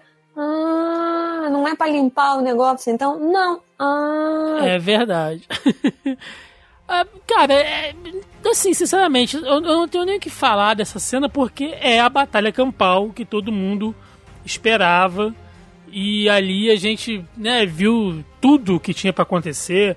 Capitão América lutando lado a lado com Buck. É, quem mais falou de desenhando a Shield levanta. Falcão e máquina de combate dando suporte aéreo.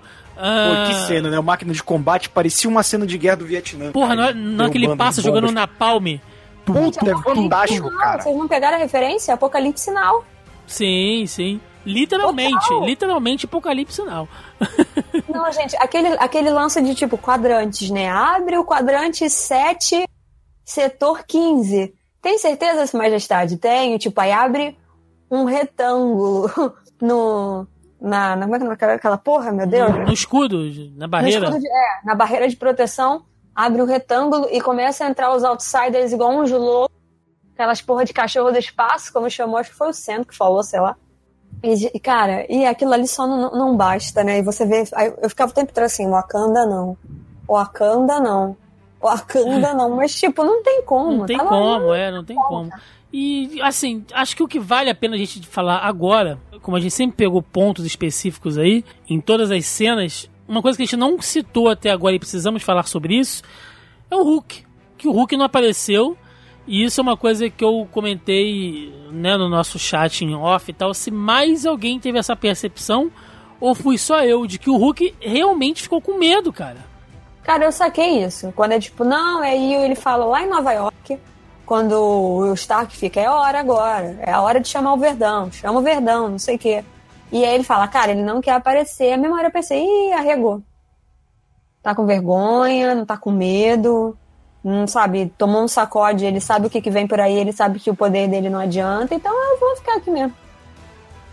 Ah, tá, tá, ok. Mas assim, foi o que a gente comentou, né? E mais falando aqui pros ouvintes, porque eles não leram, não estavam no chat.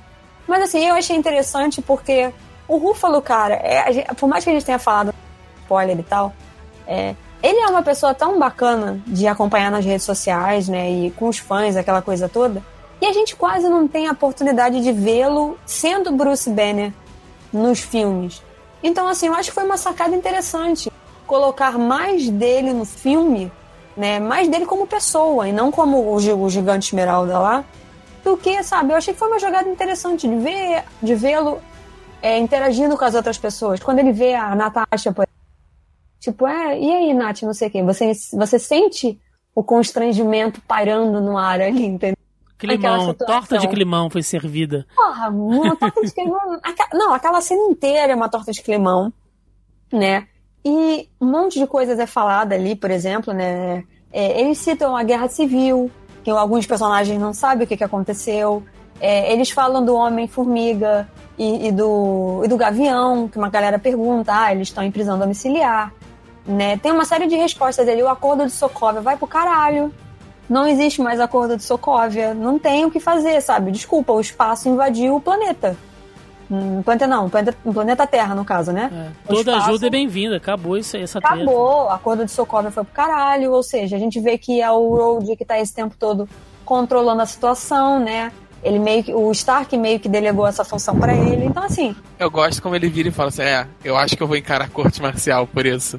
é, né? Porque ele é militar ainda, ó. então, obviamente, ele vai ter que. Eu acho É, que. isso, é, isso é traição direta, né?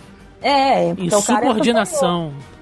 Sim, o cara é superior direto a ele, no caso, né? Acima dele. Ele tá respondendo diretamente ao, ao general General Ross é um pau no cu, né, cara? Sempre foi. Tem jeito. Que é uma ligação, todo mundo fala que ah, Hulk é dispensável. Não, gente, não é. O General Ross tá aí, sabe? Sim.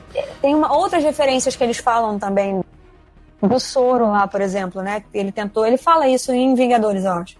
Ele tentou fazer uma cura, não sei o que e tal. Ele tá se referindo àquele processo todo do filme do Hulk, não sei o que, ou seja. Tem muito, se você olhar, cara, cada pontinho ali tem uma ligação com alguns dos outros filmes que vieram antes. O Caveira Vermelha é o primeiro Vingador. é, é muita referência, sabe, aos outros filmes. Então, assim, você ter acompanhado todo esse universo, você fala, caralho, a referência tal, tal, é muito legal. Sim. A gente sacar essa coisa toda. É, eu, eu falei mais a questão do Hulk, que me surpreendeu, porque isso abre um leque de possibilidade muito interessante. Porque é a primeira vez que nós vemos o Hulk sendo com, com um sentimento que sobrepuja qualquer outro que não seja a raiva. Né? É, é a primeira vez que a gente vê o sentimento que não seja a raiva tá é, no, no comando dele. Então, será que estamos aí a um, um passo, talvez, de uma separação Bruce Banner Hulk, como já aconteceu nos, nos quadrinhos? Então, fica aí uma coisa interessante, né? Até porque o Mark Ruffalo também tá na lista da galera que vai vazar. Então pode ser, né? Porque muita gente falou, ah, desnecessário isso. Não, cara. Talvez já, já, já tenham plantado uma sementinha aqui de que talvez o Hulk se separe do Bruce Banner de alguma maneira. Né? Então é, é, é interessante a gente ver isso aí. Bom, final do filme, né? Depois que, que toda a pancadaria comeu, tudo comeu ali. É, Thanos já tá com todas as joias é, que ele pegou lá. A gente não fez o, o check, né, lá na, lá na batalha lá em, lá em Titã, mas ele pegou a joia do tempo com o Doutor Estranho. E aí ele pega a joia da mente com o, Visão e volta que talvez essa seja uma das teorias, né, da, da, das cagações de regra que eu, que eu posso dizer que eu tinha uma certa razão, de que não é necessariamente a joia da alma que dá a vida pro Visão, né? Ele acabou virando outra coisa, ele evoluiu para outra coisa, né? Então pode ser que, que, que, poderia ser, né, que retirando a joia da alma ele não fosse morrer. Da mente, perdão, ele não fosse morrer. Mas não que, deu tempo. Que brutal, né, cara? A forma como o Thanos.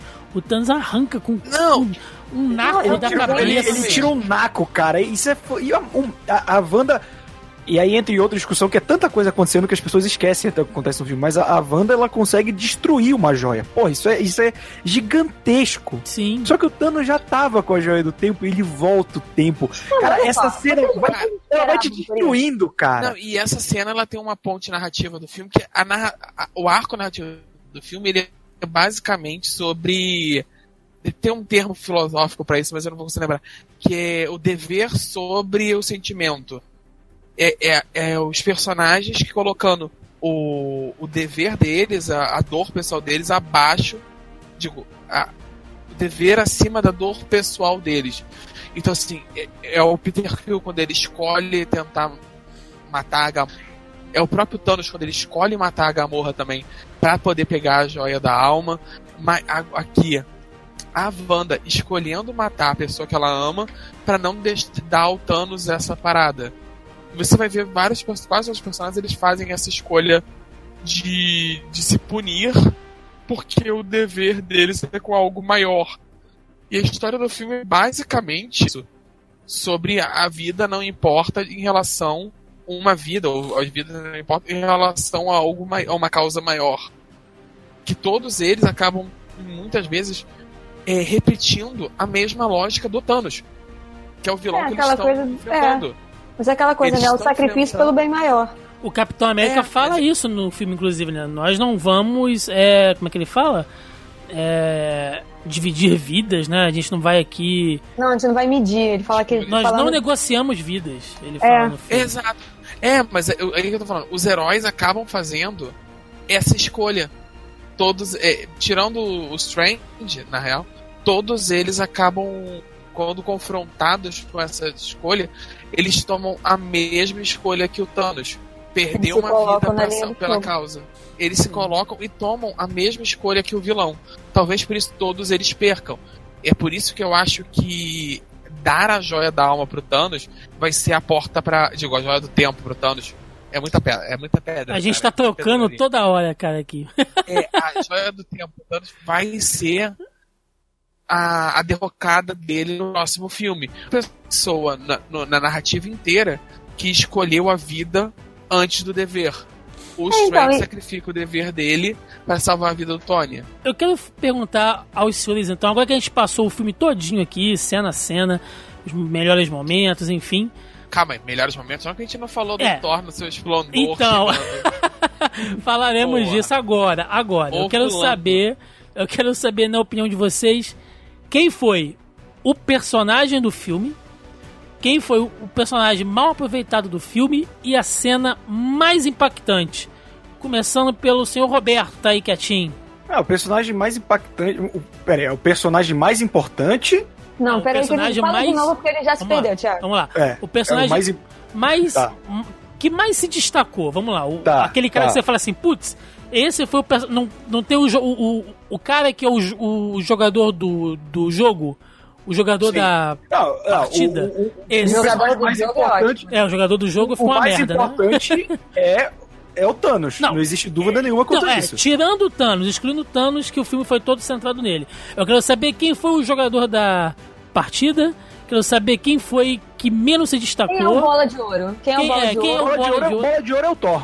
Quem é o bola Por quê? murcha? Por quem quê? é o bola de ouro? Quem é o bola murcha? E a cena mais impactante. Isso Pronto. aí, Tá. isso aí. É, o Bola de Ouro é o Thor porque ele demorou muito a se tornar. Pra mim, a volta do Thor é muito impactante, que eu considero já a volta do personagem em Ragnarok, sei que vocês não gostam, mas eu acho que o Thor, como personagem respeitável, veio em Ragnarok e o que fazem em Guerra Civil é justamente respeitar o personagem como algo que Guerra no, Guerra Você falou Guerra Infinita. Civil?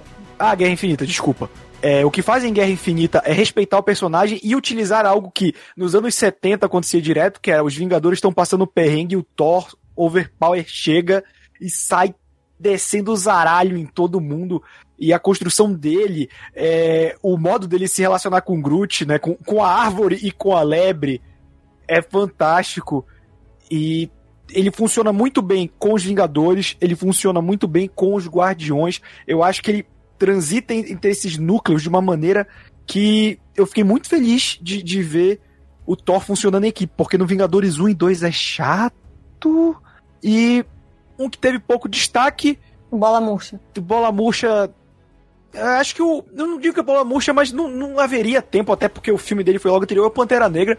O Pantera Negra, um personagem que vem de um filme tão importante quanto o dele, ele tem pouco destaque, mas eu entendo o motivo. Não é um ponto negativo. É só que é um personagem que eu gostei tanto que eu gostaria de ter visto mais.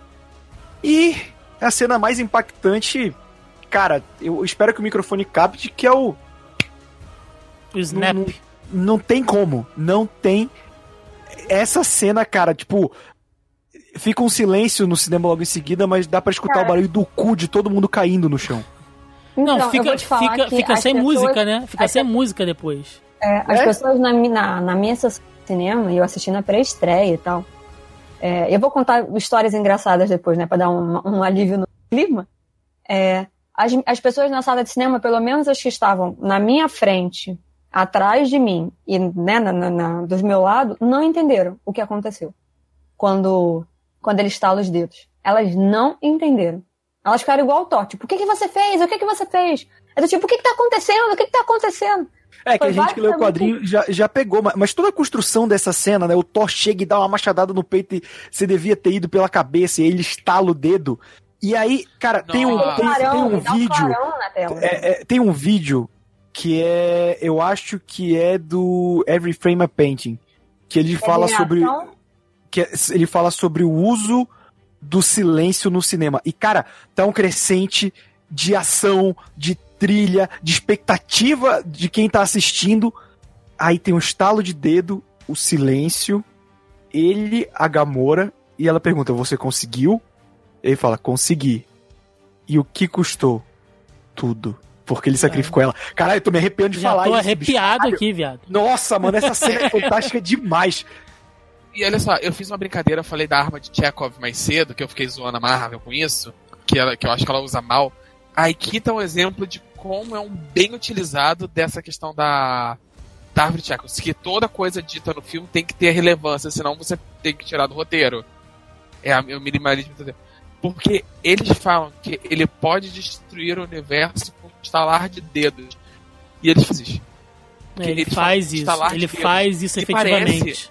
E parece que é uma, que é uma hipérbole, né? Que eles só falam assim, não, ele vai estar muito forte. Não é. Ele destrói com um estalar de dedos. Assim como o filme te disse, o tempo inteiro. É um roteiro muito bem amarrado. Então, Joaquim, aproveita que você tá com a palavra. Bola. Como é que é, Mel? Bola de, de Bola ouro. cheia. bola bola cheia, bola murcha É. e a cena impactante. Isso aí, vai lá.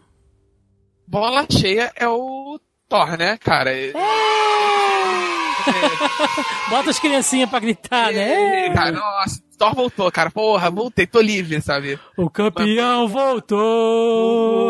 Pô, quando ele dá aquela porrada no chão e jogada da partida, sabe? É Se mais um escolher o Thor, já dá pra pedir música. hein? Exato, nossa. Aí, porra, e, e ele tá forte, cara, e ele tá, tipo, efetivamente o Thor e tá mandando ver, porra, é muito maneiro. E ele chega, e ele chega num nível de poder que ele tá rivalizando o Thanos. Ali ele chegou pra brigar com o Thanos. E ele efetivamente vai pro pau com ele. Eu vou dizer que o personagem que, que eu achei mais mal aproveitado foi o próprio Panther, a Gamora. Digo, é, a Gamo, é, Gamora não, desculpa, a Nebula. Falei errado. Que ela é só um plot device no filme. Ela não tinha a menor necessidade de estar nesse filme, exceto porque o filme precisa ter todo mundo, sabe? Então, eu achei que podiam ter feito um pouquinho mais de trabalho, pra pelo menos ela participar da luta ali contra o Thanos. De todo mundo, quem mais odeia o Thanos ali é ela. Então, assim, ela ficar assistindo a luta do cantinho é meio estúpido. Agora, a melhor cena, pra- na minha opinião, é, é a última cena, quando o Thanos senta, tem aquele, aquela com a música muito baixinha, sem música, não lembro agora. Ele senta e ele ó, contempla a realização dele. Não tem música, é só o sorri. barulho da natureza. Não, ele não, ele não Isso, sorri, ele não sorri, ele também. Ele não, sorri. é, é, não, não é, É um não green. é- é em inglês eu é green. Eu não sei como é que é o nome dessa É, coisa. é, não, é porque eu ia falar, ele dá um, um sorriso cansado. É, Ele, tem, ele faz uma expressão, tipo assim, ele dá uma relaxada, mas. E aí que tá que eu, que eu gostei tanto da atuação do Josh Brolin nesse filme. Ele tá que ele senta e ele. Ele, ele, ele tá um sorriso. Ele não, ele não, Não é, não é. vilão maligno. Só, só, só, só pra te Ele- ajudar, não é aquela risada megalomaníaca de vilão tipo, "Hahaha, conseguiu meu É. plano. Não é isso, né? Ele, é- porque ele- foi uma ele vitória de pirro, né? mas- É, não, e outra, ele relaxa, eu conseguia. Mas é, é como que- é como no olhar, é como ele te diz. Mas a que preço? Eu conseguia, mas valeu a pena? Exato. Porque ele perdeu tudo. Ele não perdeu só a Gam- agora falando o nome certo, a Gamora. Ele não perdeu só a única pessoa que ele amava ou a pessoa que ele mais amava. O planeta dele, que ele que é a ação dele, já não existe mais. Os generais dele todos morreram. Ele tá sozinho. Ele conseguiu, ele salvou o universo dele e ninguém vai valorizar isso. Ele vai ser sempre o vilão. Ele perdeu tudo que ele amava e ele não tem mais pelo que lutar. Eu vou chorar, Joaquim, Isso é para. vitória. Eu tô E chorando essa é já. a melhor cena. Eu tô me arrepiando só de lembrar desse final, cara. E, pô, a manopla toda ferrada na mão dele. Nossa, cara, que coisa fantástica. É, Exatamente. é- essa manopla é ele, né? Aquilo quebrado ali. É, ele teve que fazer algo tão grandioso que nem a manopla conseguiu resistir, né? E aí dá pra fazer uma analogia com ele. Nossa, cara, é fantástico demais. Pica, pica. Melissa Andrade, você. Bola cheia, bola murcha, cena mais impactante. Ah, aprendeu. É, Tá Cara, quase um podcast de futebol, né? a gente vai chegar lá quando gravar pra Copa, né? Vamos.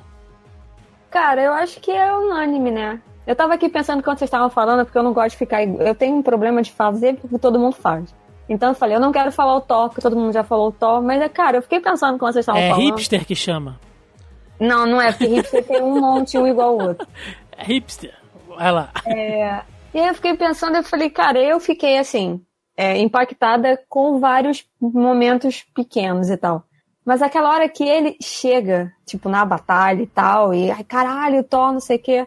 Eu falei, é, realmente, se for parar pra pensar na construção, o personagem foi o que mais se destacou no filme inteiro. Então, assim, bola cheia é o Thor, né? Pode botar a musiquinha celta aí, né? Que é o máximo que a gente consegue chegar dos Vikings. Então Bota rola as muito solta as criancinhas, Thiago.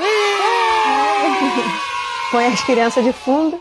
E, cara, eu acho que foi o que mais, assim, impactou mesmo. Tipo, ai, que, né? Eu falei aquela cena que o Steve aparece, eu tava tendo um troço né, no cinema, mas não foi ele que teve destaque no filme. Apesar de que eu acho que ele amadureceu bastante. Ele tem alguns diálogos é, com outros personagens que mostra, tipo, o quanto ele se distanciou do que a gente conheceu ele como Capitão América no primeiro filme e do que, que ele é agora né? Mas isso, tipo, é outra coisa. Vamos falar disso quando a gente fizer o apanhado do MCU todo. O Bola Murcha, eu vou trazer a Ordem Negra, apesar de ter gostado. eu, eu fiquei com essa coisa de que senti que eles estavam sendo usados só como é, distração mesmo. Eu queria mais essa coisa do oponente. Pelo menos nem que fosse um pouco, né? Não pra dar porrada em todo mundo, mas assim, só um pouquinho. Então vou botar a Ordem Negra aí como bola murcha, apesar de não ser tanto. E cara, sendo impactante para puxar uma coisa aqui diferente, eu vou usar então, já que eu posso, né? Posso fazer isso. A cena lá do da Escócia e que tem a, o embate dos três, a Natasha, o Steve e o Sam, que eu fiquei muito animada com aquilo ali. Muito animada, porque, cara, quando apareceu aquela pessoa nas sombras, eu falei, ai, graças a Deus ele chegou. Porque é eu vi que ia dar um... É muito fangirl, bicho. Eu falei, gente, graças a Deus ele chegou. Tudo bem que agora ele tá com né, um bigodinho maroto, de ator tipo pornô, mas tudo bem. A gente leva. Mas, cara, ainda bem, apareceu. Então, assim, eu destaco essa cena. E eu não sei se o Thiago vai falar, mas a cena do, do Rocket com o, o, o Buck, do tipo, quanto que tu quer nesse braço aí? Eu não vou pegar esse braço. Cara, esse dia... essa cena toda é muito boa. E, tipo, ele rodando e atirando e o Rocket rodando. Cara, são umas interações que a gente não esperava, entendeu? E que acabaram surpreendendo. Eu posso dizer que meu bola cheia, bola murcha e momento impactante. Cara, é bola cheia, bicho. Não tem como. Thor mandou ver demais. Ele bota as criancinhas pra, pra gritar aí pro Thor.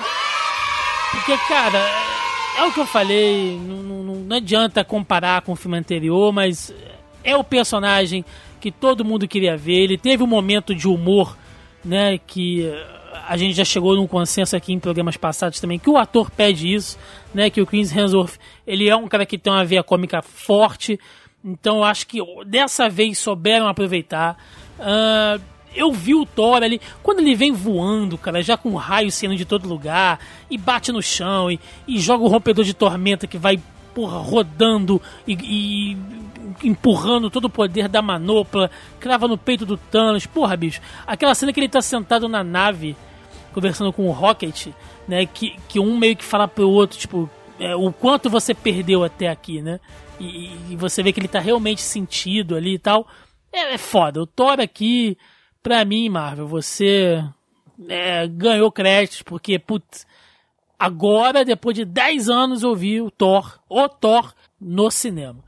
O Bola Murcha eu vou dar pra um trio, porque. E aí eu entendo, né? Assim como o Roberto falou da questão do Pantera Negra. Foi, foi você, não foi, Roberto, que falou que o Pantera Negra não foi. apareceu? Então, mas que tem uma, uma razão para isso, tem um motivo. Ele tem a função dele, né? Como todo mundo tem suas funções ali dentro. É, os que ficaram, que infelizmente foi por questão de tempo mesmo, de participação, é o trio Wong, Nebula e Groot, cara. Que o Groot, desde que ele morreu lá nos Guardiões 1, eu nunca mais senti que eles conseguiram realmente aproveitar. Ele virou é, um alívio cômico numa parada que já é um, um de, de, uma equipe toda que é um alívio cômico, mas eu nunca mais senti que ele teve assim é, é um papel importante. E nesse tu sabe filme... que esse é o filho dele, né? É, na verdade todos são eles, né? Ah, o, o, James Gunn falou que tipo o Groot do filme 1 morreu. É, morreu, mas virou um brotinho, né? Ele foi replantado ali. E quando a gente fala de, de vegetal é, é diferente. Mas é, é aquilo, cara. Eu, eu, eu achei que os três poderiam ter tido mais participação. O Ong, naquela de, ah, não, tem que voltar pro Sancton aqui e tal. Beleza, né? Foi uma, uma, uma desculpinha, mas eu acho que ele tava tendo uma participação tão boa, né? Ele com o Doutor Estranho ali tava fazendo uma jogada tão boa, enfrentando o falso de ébano e tal. Enfim, acho que o Bola Murcha vai, vai pros três. E sendo impactante, cara, é toda a sequência Feiticeira Escarlate, morte do Visão, uh, o desespero dela e o Visão, sabe? Tudo aquele. Eu vi um cara falando no Facebook e eu vi uma crítica que a Mel me mandou. Eu vou falar aqui, foda-se. É uma crítica da, da Folha do cara dizendo. Não dá pra falar, o é, babaca lá da Folha que não sei. É, do cara dizendo que a parte do Visão com a feiticeira escarlate é chata, porém necessária. Chata é sua cara, o infeliz. A gente tá esperando essa porra desse relacionamento desde a era de Ultron, cara. Entendeu? Que os dois estarem juntos ali e tal. Estamos né, chipando, o Joaquim, que é o cara que gosta de usar o chip aqui, mas estamos chipando esta merda desde a era de Ultron, bicho. Então deixa os caras, né, se relacionar e tal. E a forma que Não, o Thanos a gente tá arranca. chipando essa porra desde que eles anunciaram que os personagens iam aparecer no mesmo filme. Exato. E a gente já tá, sabe, esperando. E a cena, de novo, né? A cena do Thanos arrancando um naco da cabeça do, do Visão. É que ele é muito violento, cara. Porque pensem, se fosse um, uma, um ser humano, né? Se fosse uma, uma estrutura biológica, porra, ia sair massa encefálica e sangue da onde saiu pedaços de, de, de metal e fios, cara. Sabe, é muito violento aquilo ali. E ele desbota na hora, né? Fica branco, sem vida, o corpo é jogado igual um saco de lixo, assim, é. Eu acho Ele fica muito bem forte. parecido com os, os primeiros desenhos no, no quadrinho mesmo. É, fi- Antes dele. Poderemos ter o Visão Branco o aí visão no branco, 4, é, né? exatamente. Então eu posso dizer isso aí. Agora, momento refutação aqui. Melissa viu diversas críticas aí e problematizações sobre o filme que acho que vale a gente dar uma refutada, né? Algumas nós já explicamos aqui, a questão lá de por que o Peter Quill não é o vilão, de por que a participação do Hulk é, ter sido suprimida não foi ruim, ah, um pouco da psique do, do, do Thanos. Você quer trazer mais alguma crítica que a galera mandou, Melissa, que a gente pode tentar Ah, dar tem uma algumas, refutada? ó. Vai lá. É, falando dos personagens no final, né? Da galera que morreu. Hum, Lá dos 50%. Ah, eu não acredito que eles mataram os personagens. Não. Gente, né? Vamos, vamos, vamos pa- parar e pensar logicamente. Quem sobreviveu são as pessoas que ou vão morrer no próximo filme, ou vão. ou acabou, tipo, eles vão embora, né? Não vai aparecer. Fora que sumir com essa galera, e aí, né, vamos estar as pessoas que sumiram, né? Viraram pó. Em Titã foi o Doutor Estranho, o, o todos os Guardiões, com exceção da Nébula, e o Spider-Man, correto? sim. Na Terra, a gente tem é, o Buck, que é um dos primeiros a assumir, assim, que a gente vê, né? Na, naquela, naquele momento ali. O Buck, o Sam, a, o T'Challa, e eu nunca achei que eles fossem sumir com Pantera Negra. Quando ele estende a mão, eu achei que a Okoye fosse, fosse sumir, não ele. Então, tipo, aquele momento me surpreendeu. Tá faltando gente. O Sam, a o T'Challa, o Buck, É Homem-Aranha, mais, fa- cara. é mais fácil falar quem, quem ficou, né? Foram os Vingadores originais, mas o Rhodes e dos Guardiões, o O Rock e a Nebula. É, o Groot também some. Sim.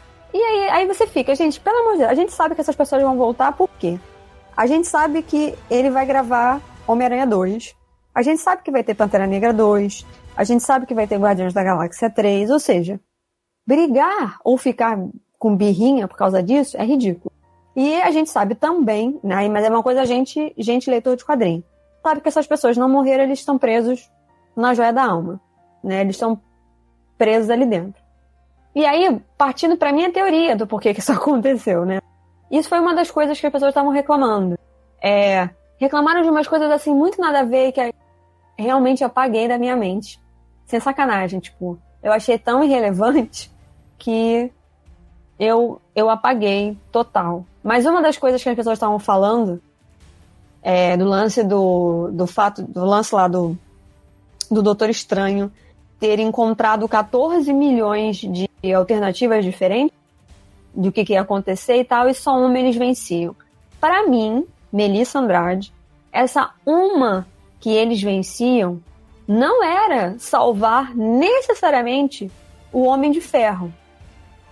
Essa uma que eles venciam implicava ele entregar a joia. Porque se nessa uma ele ficasse com a joia e, e o Thanos fosse para um outro lugar e o Homem de Ferro morresse, certeza de que o Doutor Estranho ia escolher essa. Tanto que ele falou isso. Ele falou: se chegar no momento de ter que salvar a joia, ou então salvar você, mas é óbvio que não nessa extremidade toda, eu vou salvar a joia, né? Porque isso aqui eu tô salvando a galáxia, protegendo o planeta Terra e tal. Então, assim, ai, não é que o Tony. As pessoas estão tão ficcionadas no, no Homem de Ferro que elas não saem da bolha, entendeu? Não é que ele é um personagem importante, não é isso. Também ele não é, ele não é não importante, também não é isso. É que ele faz parte da equação de pessoas que precisavam ficar vivas. Mas necessariamente, para mim, de novo, esse uma oportunidade foi a cena pós-crédito que é a Capitã Marvel. A salvação, entre aspas, aspas, é a Capitã Marvel. E os outros personagens que estão faltando nesse universo. E que vão se unir, vão aparecer e se unir para derrotar o Thanos, que são as pessoas que sobraram, mais o Gavião Arqueiro, o Homem-Formiga e a Vespa. Que eram as pessoas que estavam faltando nessa história. E a galera que sobrou, né? A Natasha, enfim. E aí, cara, as pessoas. É assim, é uma coisa do tipo, não tô afim de pensar, então o mais lógico é, ah, não, ele salvou o Tony Stark. Não, gente. Desculpa. Ele não salvou o Tony Stark. É, um, é, é uma, é, é, são todas essas pessoas que são importantes. Mas principalmente era a única solução para eles chegarem no ponto de que o Nick Fury chamasse a Capitã Marvel. Eles precisavam desse ponto. Eles precisavam chegar a isso. Para chegar nisso, o Doutor Estranho tinha que entregar a joia, porque ele precisava que o Thanos instalasse os dedos e 50% das pessoas sumissem, incluindo Nick Fury. Ele viu isso. Que aí é, ele viu, obviamente, o desenvolvimento da história. Então, assim, sabe, ah, não, matou todos os personagens novos, ah, que fizeram isso, ah, que não sei o quê, ah, porque quis salvar o Tony Stark. Eu falei, não, gente. Sabe, não, não é. E não é lógico. E eles tinham que fazer isso para mostrar que, olha só como é que a gente está levando isso a sério. Olha só como é que isso não é mais um filme tão colorido, apesar de ser colorido, né? Mas a fotografia é outra coisa. Apesar de ser um filme tal, olha como é que a gente está levando, tipo, os personagens são descartáveis. E olha, que a gente está renovando o universo. Não, e outra, é, é você, se você bota um vilão que você promete que ele é forte pra cacete e ele falha todas as vezes, não tem propósito, né? O, é tipo a sua mãe prometendo para você que vai te bater, ela nunca te bate, entendeu? A sua eu ameaça. Vou, eu vou embora, eu vou deixar vocês, eu vou, eu vou abandonar é, vocês. É, essa, é o que a gente chama de promessa vazia, entendeu? Isso Exato. não é uma promessa vazia. Só que assim, eu vou ser sincero, me incomodou. Porque assim, como. depois de uma reflexão, na hora eu saí meio puto do cinema, assim, eu não gostei do. Eu amei o filme inteiro, mas eu não gostei desse final, mas não pelo estalar de dedos, mas pelas pessoas que desapareceram mas depois eu percebi que é uma culpa minha de como eu, como nerd, consumo informação. Eu já sei que estão gravando, que já tem roteiro, já estão gravando o Homem-Aranha 2, que vai já com certeza vai ter Pantera 2, que tem que já vai ter Strange 2. Eu já sei o, o itinerário da Marvel. Então, para mim, sumir com essas pessoas é uma promessa vazia, porque eu sei que eles vão ter que voltar atrás. Então, assim, já é um foreshadowing de, de que vai ter que ir buscar as esferas do dragão, como eu vi nego botando no Facebook. Vão ter que achar Então, eu não acho que seja. Acho, que, calma, não calma, acho que seja promessa vazia. Calma, aí vem, um, vem a narrativa. Só que eu percebi depois, conversando com outras pessoas que não estão tão por dentro do, do, das notícias, não sabem, mas caramba, Pantera Negra foi tão bem, como é que, pô, não vai ter um segundo? É esse Aquela sentimento galera, que a Marvel quis causar. A galera que não sabe, que, que tá tão envolvida quanto a gente, ficou com gosto de, tipo assim, sobrou os que a gente não quer mais ver, sabe? Sobrou não, a galera. Não, você entendeu? O que eu senti foi que as pessoas acharam que, tipo, vai acabar o universo, porque essas pessoas não vão embora, e as outras que falaram que iam ficar. É, e, e pra galera que não tá tão envolvida assim, houve o um sentimento de que aquilo é, é, é, é real, digamos assim. Não é bem o tempo, mas é definitivo por exemplo, o conto para mim, se some, por exemplo, o Tony Stark e o Capitão América, eu teria uma sensação de que talvez eles não não vão rebutar isso. Vai seguir com meio universo ausente. Sabe? Não, eu, eu, entendi. Uma outra coisa que eu vi também, que eu fiquei meio assim, ó, eu comentei até lá no, no chat, foi num grupo, nada a ver, um grupo da Netflix, e tinha uma mulher comentando que ela tinha levado os filhos pro cinema. Qual é a classificação etária dessa porra de filme? Não é 12 anos? Não, acho que é livre. É livre? Não, deve ser PG-13, que aqui é 12. Deve ser, é, é não, é. pensando bem, tem é, acho que é PG... no, no peito dos outros, deve ser PG. É, não, é 12. Eu, aqui é 12 anos, né? Porque foi o que o Roberto é, falou. É, 12 anos, tô, eu acabei de checar aqui no Google. Aí eu fiquei. Aí ela levou, tava lá a foto das crianças, os dois com uma cara de cu, sabe? Tipo, que merda. E a, e a legenda que ela botou, ah, é os meus que não sei o quê trouxe as crianças assim. As crianças não tinham 10 anos. Um tinha 10, no máximo, aquele garoto tinha 9, 10 anos, e o outro devia ter uns 7, 8. Cara, não é filme para você levar essas crianças sem você dar um contexto e aí você sair falando mal do filme depois porque você fez merda, entendeu? E é aquilo ali você fez merda.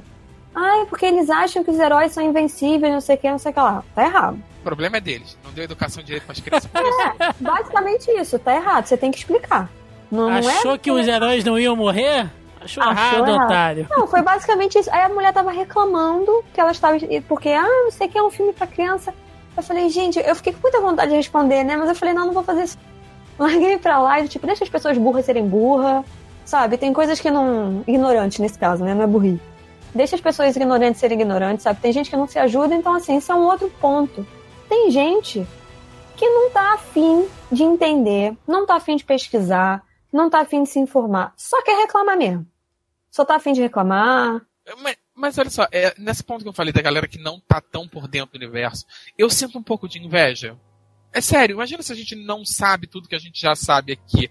E a gente realmente sai do cinema com aquele gosto amargo na boca. É a beleza da inocência, né? De, que- de tipo assim, caralho, será que eles vão. Cara, mas eu Não, fiquei muito, mas eu fiquei muito feliz. Quando falou que eu falei assim, caralho, eu fiquei feliz assim pela ousadia da coisa. Deles realmente matarem uma galera. As pessoas se apegaram, tipo, vou, vou só citar dois, né, que é o, o Homem-Aranha e o Pantera Negra, né, que tem relação com as crianças, porque o Homem-Aranha tem um apelo muito mais infanto-juvenil. E o próprio Pantera Negra, que, sabe, arrecadou bilhões de bilheteria, uma coisa absurda, ninguém esperava e tal. Virou então, um marco assim, histórico, né? Virou- Exatamente, marco sabe? cultural, então, né? assim, a ousadia, eu bato palmas quando as pessoas são ousadas. Por mais que eu goste ou não goste, eu bato palma pra ousadia. Como eu bati palma para a autora de Divergente quando ela matou a protagonista no final do livro. Eu achei genial. Falei, caralho, ela matou a personagem. Se você nunca leu o livro, você nunca vai ler nunca mais, mas ok. De- nos três livros, ela mata, que era o que eu esperava que a mulher do os Jogos Vorazes fizesse, né? matasse a Katniss, mas ela não faz isso. Mas ok. Seguindo em frente com o meu ranço, né? Porque eu também falo isso toda hora. É, mas assim, é uma ousadia grande, sabe? Você fica, e agora? Não sei o quê. Mas é muito bem construído. Sabe? Vai dar espaço. O Thanos já tá com a manopla semi-destruída. A gente vai ter a introdução finalmente da Capitã Marvel, né? Antes do filme dela solo, que é uma coisa que a Marvel nunca fez. Falei merda? Não, tá certo. A Marvel nunca introduziu um personagem num filme Bom, antes de tecnicamente, ela não foi. solo. Ela não foi introduzida, né? Vai ter Não, o filme não. dela primeiro. Não.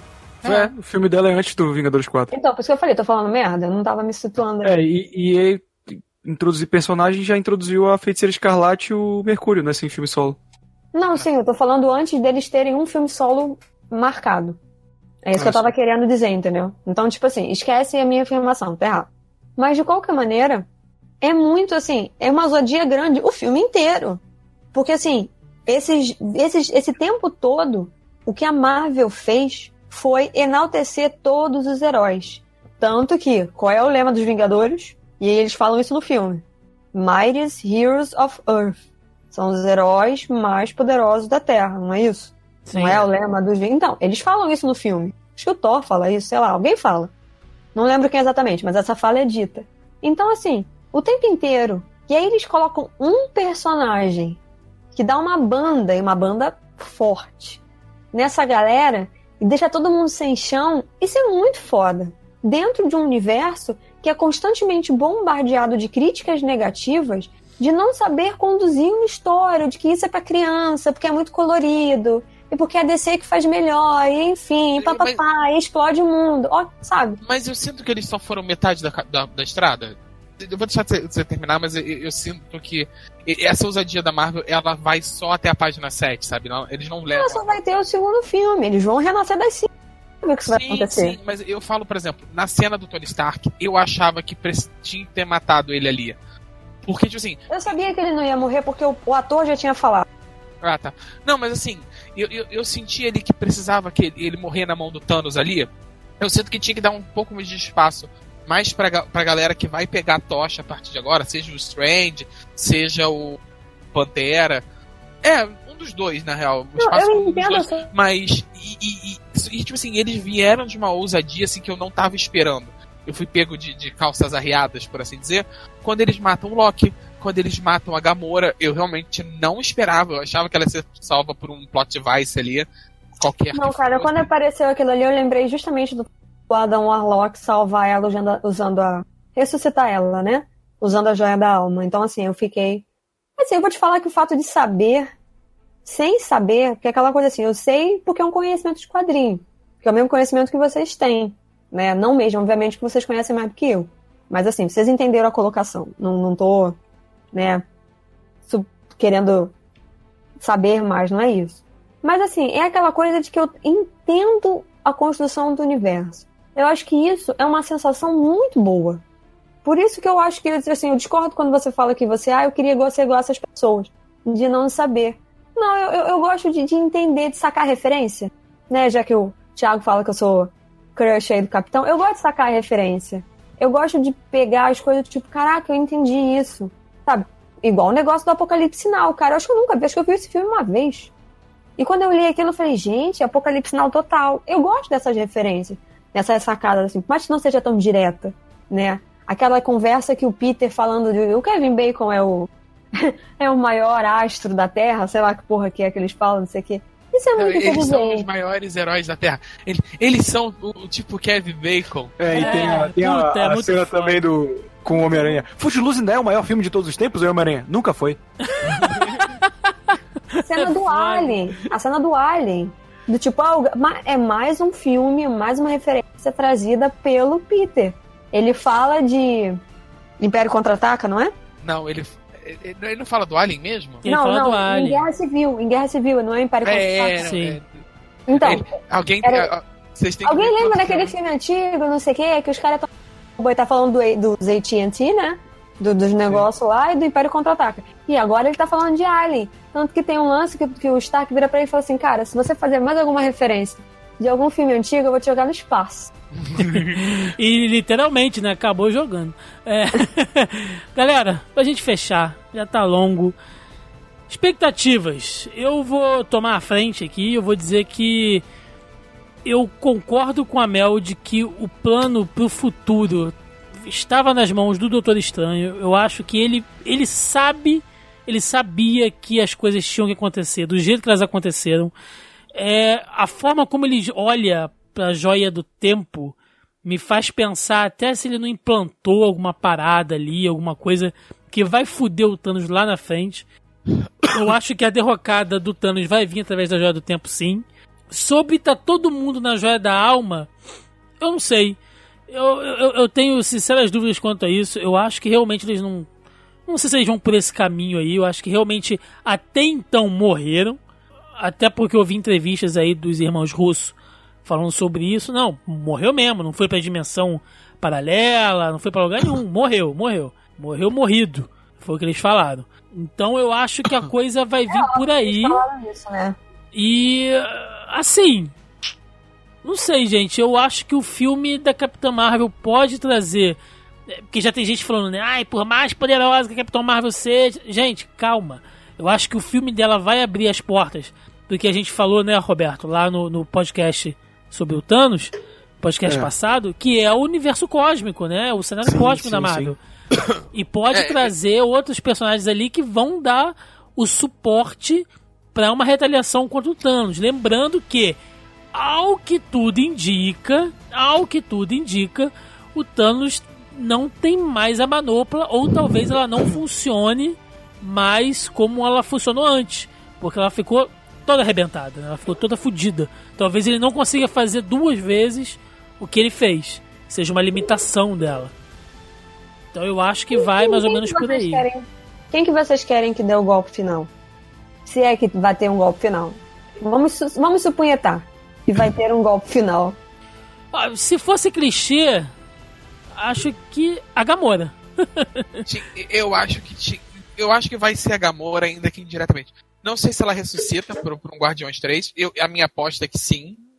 Mas Cara, ele- eu acho eu- que o golpe final vai ser dela ainda que indiretamente. Nem essa que ela galera tem contrato para cinco filmes. Por isso que eu É. falo que eles vão voltar. Eles estão presos na Joia da Alma. Ah, não, mas ela Não, pode- e tem declarações dos diretores também, né, cara? Esse Ela lance, do Tony- esse lance de saber que o Homem de Ferro não sabe? ia morrer é porque tem cenas de Vingadores 4 que tá o Homem-Formiga, o Capitão América e o Homem de Ferro, contracenando Com, juntos. com uniformes do, do primeiro Vingadores, que é a suposição que eles vão voltar no tempo. Também tem fotos da Gamora com, com uniformes de Guardiões 1, junto com a galera, e sempre o Homem-Formiga tá no meio dessa galera. Então eu acho que filme do Homem-Formiga que vem pela frente deve ter mais ligação do que a gente pensa. Com... Posso- vou, vou só, vou só trazer uma informação para este programa, Rogerinho. Aqui tem informação. Aqui tem informação. Ai, gente, eu, vou te ligar. eu acabei de ler aqui que os irmãos russos deram uma entrevista para umas crianças. Uma entrevista, né? Eles estavam falando numa escola para umas crianças.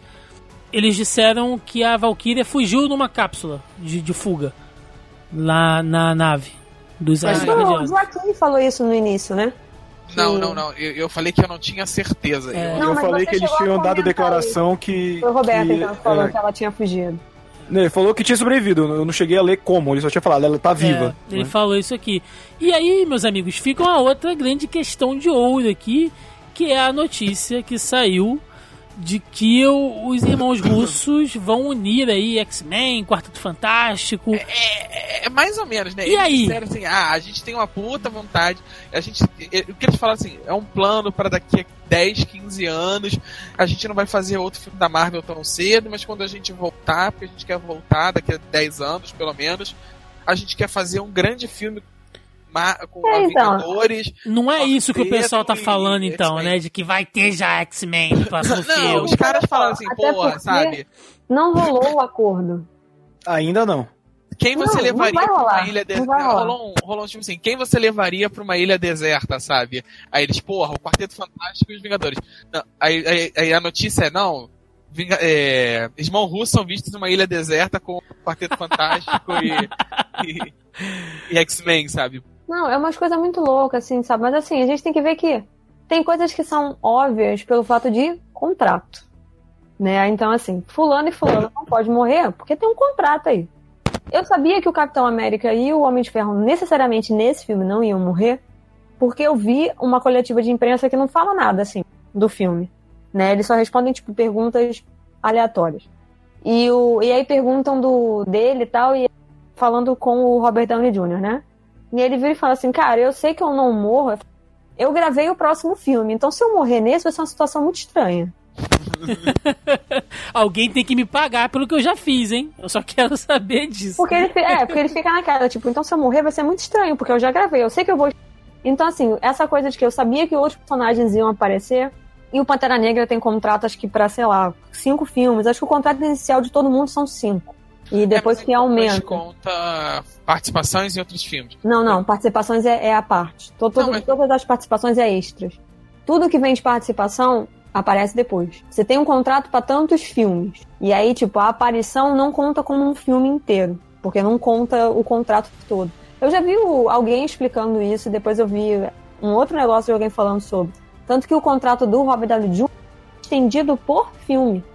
Inclusive, tipo, se tiver que fazer aparição, igual no, no Homem-Aranha, não tava incluso, né? Porque a gente não sabia que a Marvel.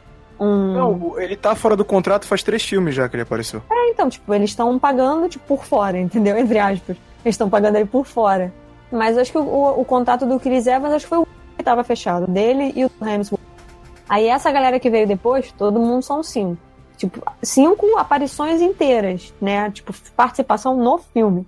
Por isso que é aquela coisa, ah, e agora? Então essa galera já tá assinada. Considerações finais. Melissa Andrade. E aí? Era o que Mano, você eu esperava? Tá feliz?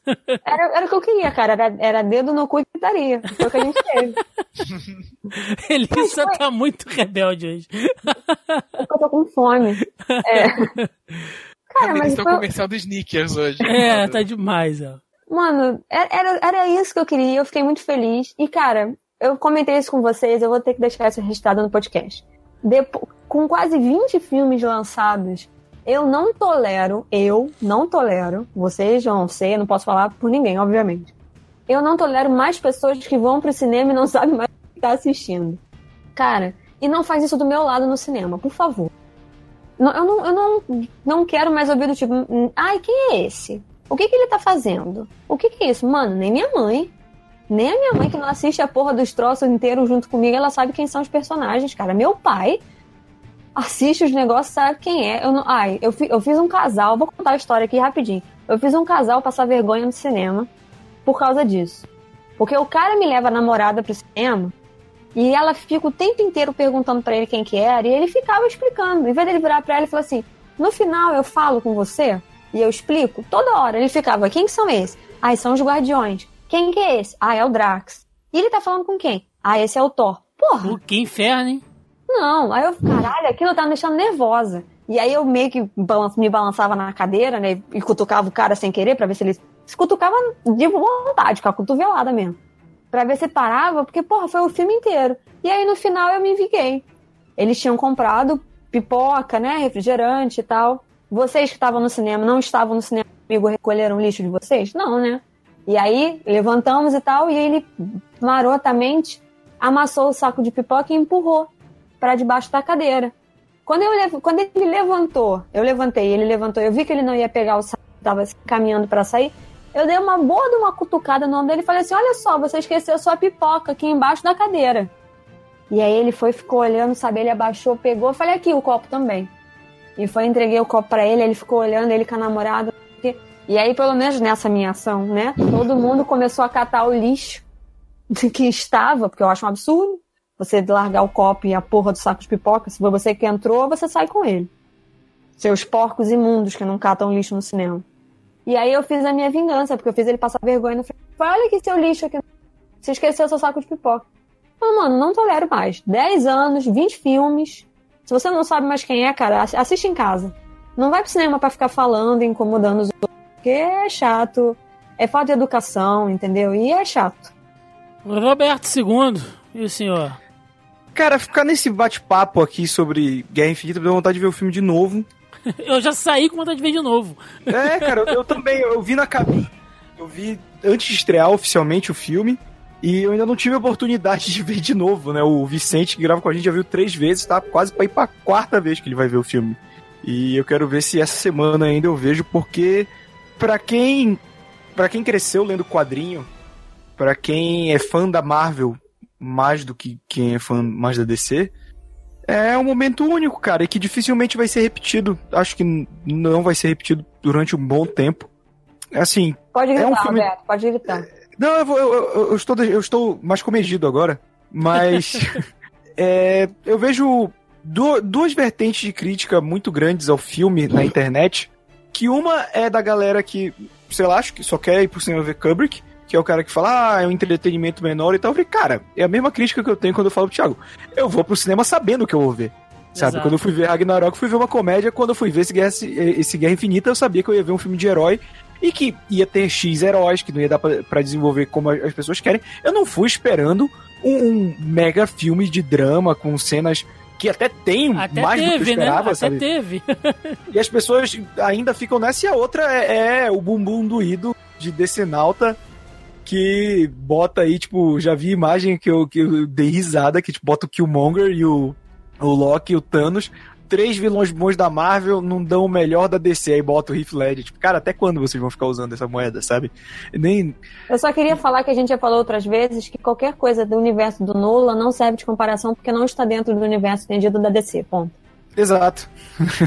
Parabéns pela comparação com, com algo que teve um filme legal, um filme foda e um filme merda, que é a trilogia do Nolan. Mas, mas assim, se, ela, se, eu, se eu tivesse a joia do tempo, eu iria lá pro, pro meu eu de 12 anos, eu ia pra, vem, vem aqui comigo rapidão.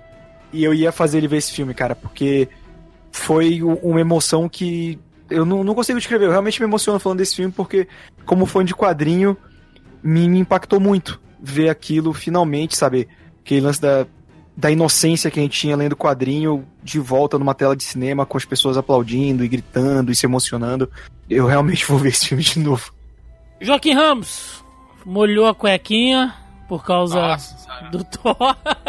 mas, eu tô, mas eu tô contigo nessa. Saiu feliz, molhados. cara. Saiu feliz. molhados. Cara, eu- o filme foi mais do que eu esperava. Eu não esperava. Por mais que eu falei que eu, que eu sentia ousadia só até a página 7, ele foi mais ousado do que eu tava esperando inicialmente. Eu esperava mais do mesmo. E eles deram um passo muito além.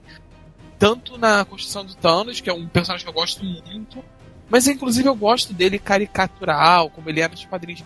Mas eles deram uma vida nova pro personagem. Eu já rasguei cedo aqui o podcast inteiro. Então, Mas eles foram, eles foram além, sabe? Eles foram, eles dão um passo um pouco além da própria Guerra do Infinito e constroem uma coisa nova boa. E, e eu tô muito ansioso pelo próximo filme, sabe? Porque bem ou mal, esse é o crescente. O filme encerra no clímax. E agora a gente vai ter mesmo o desfecho narrativo no próximo. E é isso que eu quero ver. O único medo que eu tenho realmente é como esse desenrolar do, do plano, né? Porque vai ter que ter um. Né, pelo menos no meu ver, já tem um plano em andamento para derrotar o Thanos, e tudo que veio até agora é, é, de alguma maneira parte do plano. É cair naquele keikaku de anime, sabe? Então tudo, na verdade, era parte do meu plano. E eu, tenho essa, eu tinha o tempo todo essa carta armadilha virada para baixo, sabe? É uma desconfiança besta. Marvel não fez por merecer. Mas, de, de certa forma, fã de quadrinho, quem já viu Heróis Renascem, quem já viu Avengers vs X-Men, sabe, da Marvel tirar a carta o plot ser aleatório debaixo do tapete. Bom, gente, assim como o Roberto, eu digo que, putz, fiquei muito emocionado com esse filme porque é aquilo, né, cara? É você vê em carne e osso é, a manifestação de tudo que tu leu nos quadrinhos e tal. Por mais que cada filme seja um filme, pela primeira vez eu vi uma grande saga, sabe? Quando você pega aquele quadrinho de grande saga, que hoje em dia isso não significa mais porra nenhuma, porque todo mês tem uma grande saga, mas quando isso era né, o evento do ano, né, ou às vezes você esperava dois, três anos para ter um grande, mega evento, era isso, cara. E Guerra Infinita para mim foi isso. Eu, eu fico emocionado e realizado, esse meu lado moleque, é muito feliz com isso do lado do ponto de vista do entusiasta de cinema, é, porra, cara, o que dizer, né? Por mais que vocês vão falar que ah, não é o último filme, beleza, não é, mas é um fechamento de uma fase, de um grande projeto de 10 anos, cara, e o um fechamento ousado pra cacete. É, por mais que também a gente saiba que eles vão voltar, vai ter outro filme e tal, mas é aquilo, sabe, que, que, que a gente falou aqui. Vamos ver, sem ter background da gente que produz conteúdo, que corre atrás de matéria, que sabe, que ah, que faz cálculos, que, pô, eu sei que falando ainda vai aparecer, porque vai estar em tantos contratos e tal. Só pro cara que vai curtir, pela inocência de você sentar e curtir e falar, puta, se o mundo acabar hoje, cara, o filme acabou digno, sabe? É, é foda demais nesse ponto. Só um, um, pequeno disclaimer aqui, a gente ficou fazendo um monte de piadinha sobre, sobre Marvel e, e DC, né, comparando e tal. A gente vai fazer um podcast sobre os 10 anos do MCU e talvez lá a gente faça um, um, um, paralelo legal sobre isso, porque por mais que sejam coisas diferentes e que você pode e deve gostar dos dois, que a gente fica aqui com uma, uma tiração de sarro mesmo. A gente tira sarro entre a gente, de Marvete, DCNEC e tal, mas você que, que é novo nesse podcast, que tá achando que a gente tá promovendo o, o, o, hate, né? O, o ódiozinho. Não, não, não, nos leve a sério. É, não é isso. Não leva a gente a sério nisso, mas a gente precisa falar sobre isso depois também, porque, como eu falei, mesmo não sendo coisas iguais, você pode curtir as duas. Do ponto de vista mercadológico, do ponto de vista da indústria do cinema, a coisa se distanciou de uma forma, sabe, profissionalmente falando, muito grande. Muito grande. Sabe? E talvez isso seja bom, de uma certa maneira, para a própria Warner e parar, cara, de, de, de, tentar seguir um modelo que tá meio cambeta, assim. Mas a gente vai, a gente vai falar disso um pouco mais pra frente. Só esse pequeno disclaimer aí, como, como a Mel falou, se você ficou incomodado com as piadinhas, não é pessoal. Só com a Melissa, que é uma marvete safada. Fora isso. Não, e se você ficou incomodado, cara, você tem que rever seus conceitos. Acho que você tá ouvindo o podcast errado. É piada, gente, é piada, é brincadeira. Mas é isso. Guerra Civil, puta filmaço e Thanos demanda que você vá assistir pelo menos mais umas duas vezes porque merece. Vamos lá, vamos pro encerramento, vamos embora!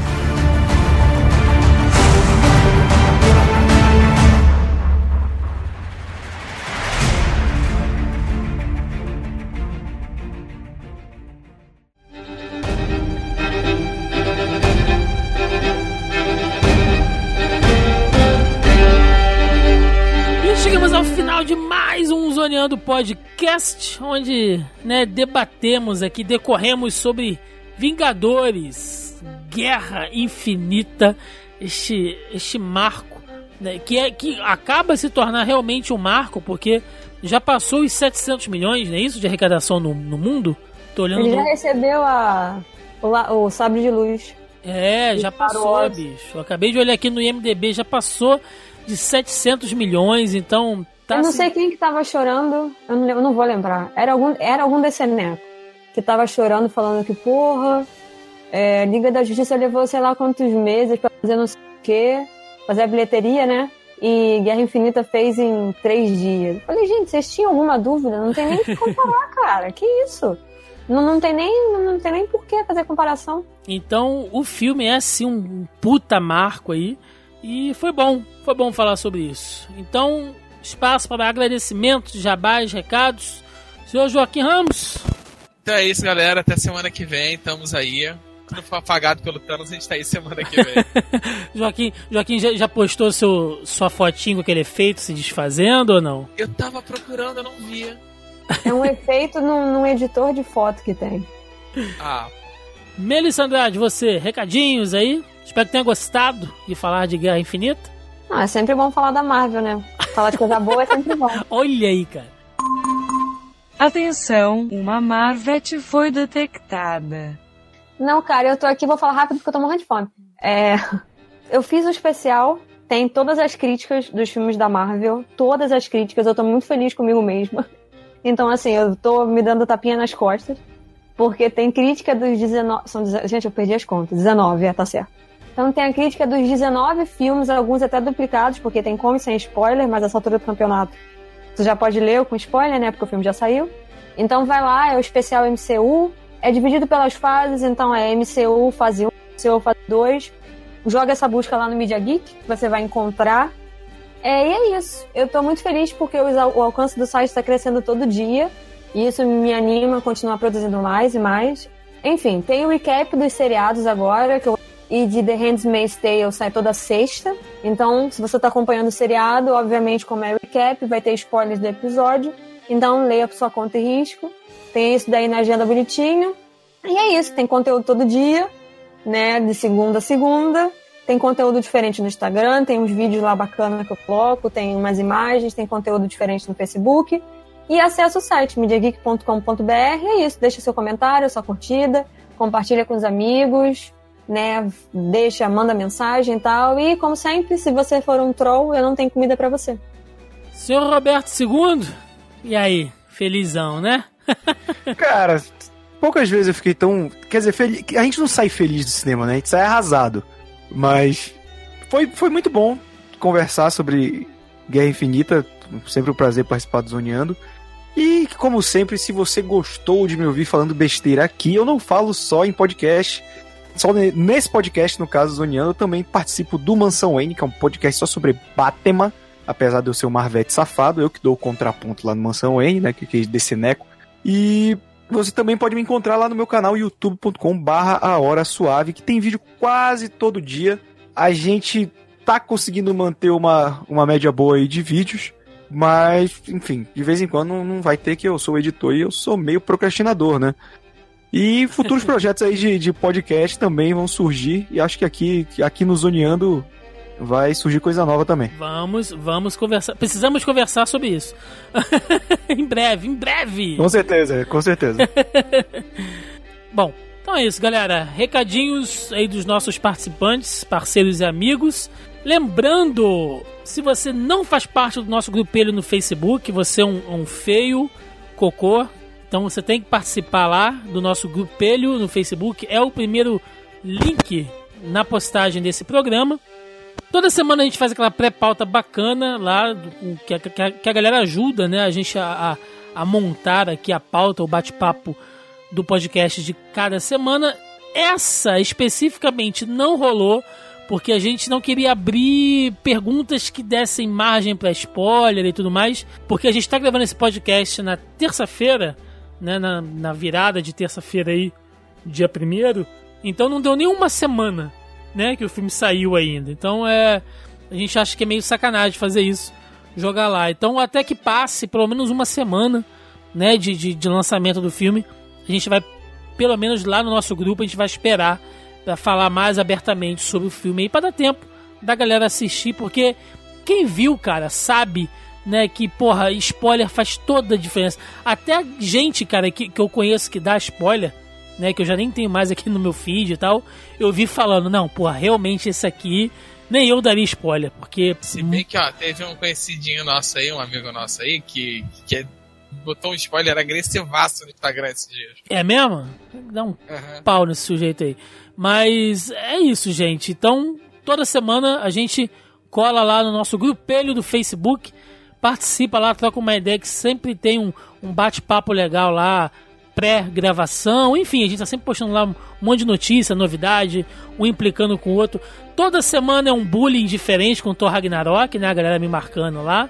Vocês são uns vermes safados né? Se o Roberto tava lá mesmo me sacaneando. Sempre. Mas é isso, galera. Também temos lá o nosso canal no YouTube. Entrem lá, vai ter link no post aí. Entra. Eu tô para gravar uns videozinhos para falar sobre Guerra Infinita. Não vou fazer review, nem crítica, nem nada disso. Já tem um monte né, de canal que fez isso. Tem a Mel aí que já escreveu pra caramba sobre isso também. Eu quero falar de alguns pontos específicos do, do filme que eu, que eu curti. Tive uns probleminhas aqui em relação à saúde essa semana, mas acho que vai dar para poder gravar sim. Então, acho que até o programa estar no ar, deve ter um ou dois programas lá no canal. Quem quiser conferir, dar aquele like, se inscrever, ajuda a gente demais. No geral é isso, galera. Estaremos aqui toda semana trazendo mais conteúdo pop e nerd para vocês. Deixe nos comentários aí, nos comentários do podcast, assim tá livre para quem quiser falar, deixar spoiler, falar o que achou e como foi impactado por Guerra Infinita nos cinemas. É isso, ficamos por aqui. Até semana que vem. Um abraço e até mais. Valeu! 瞧瞧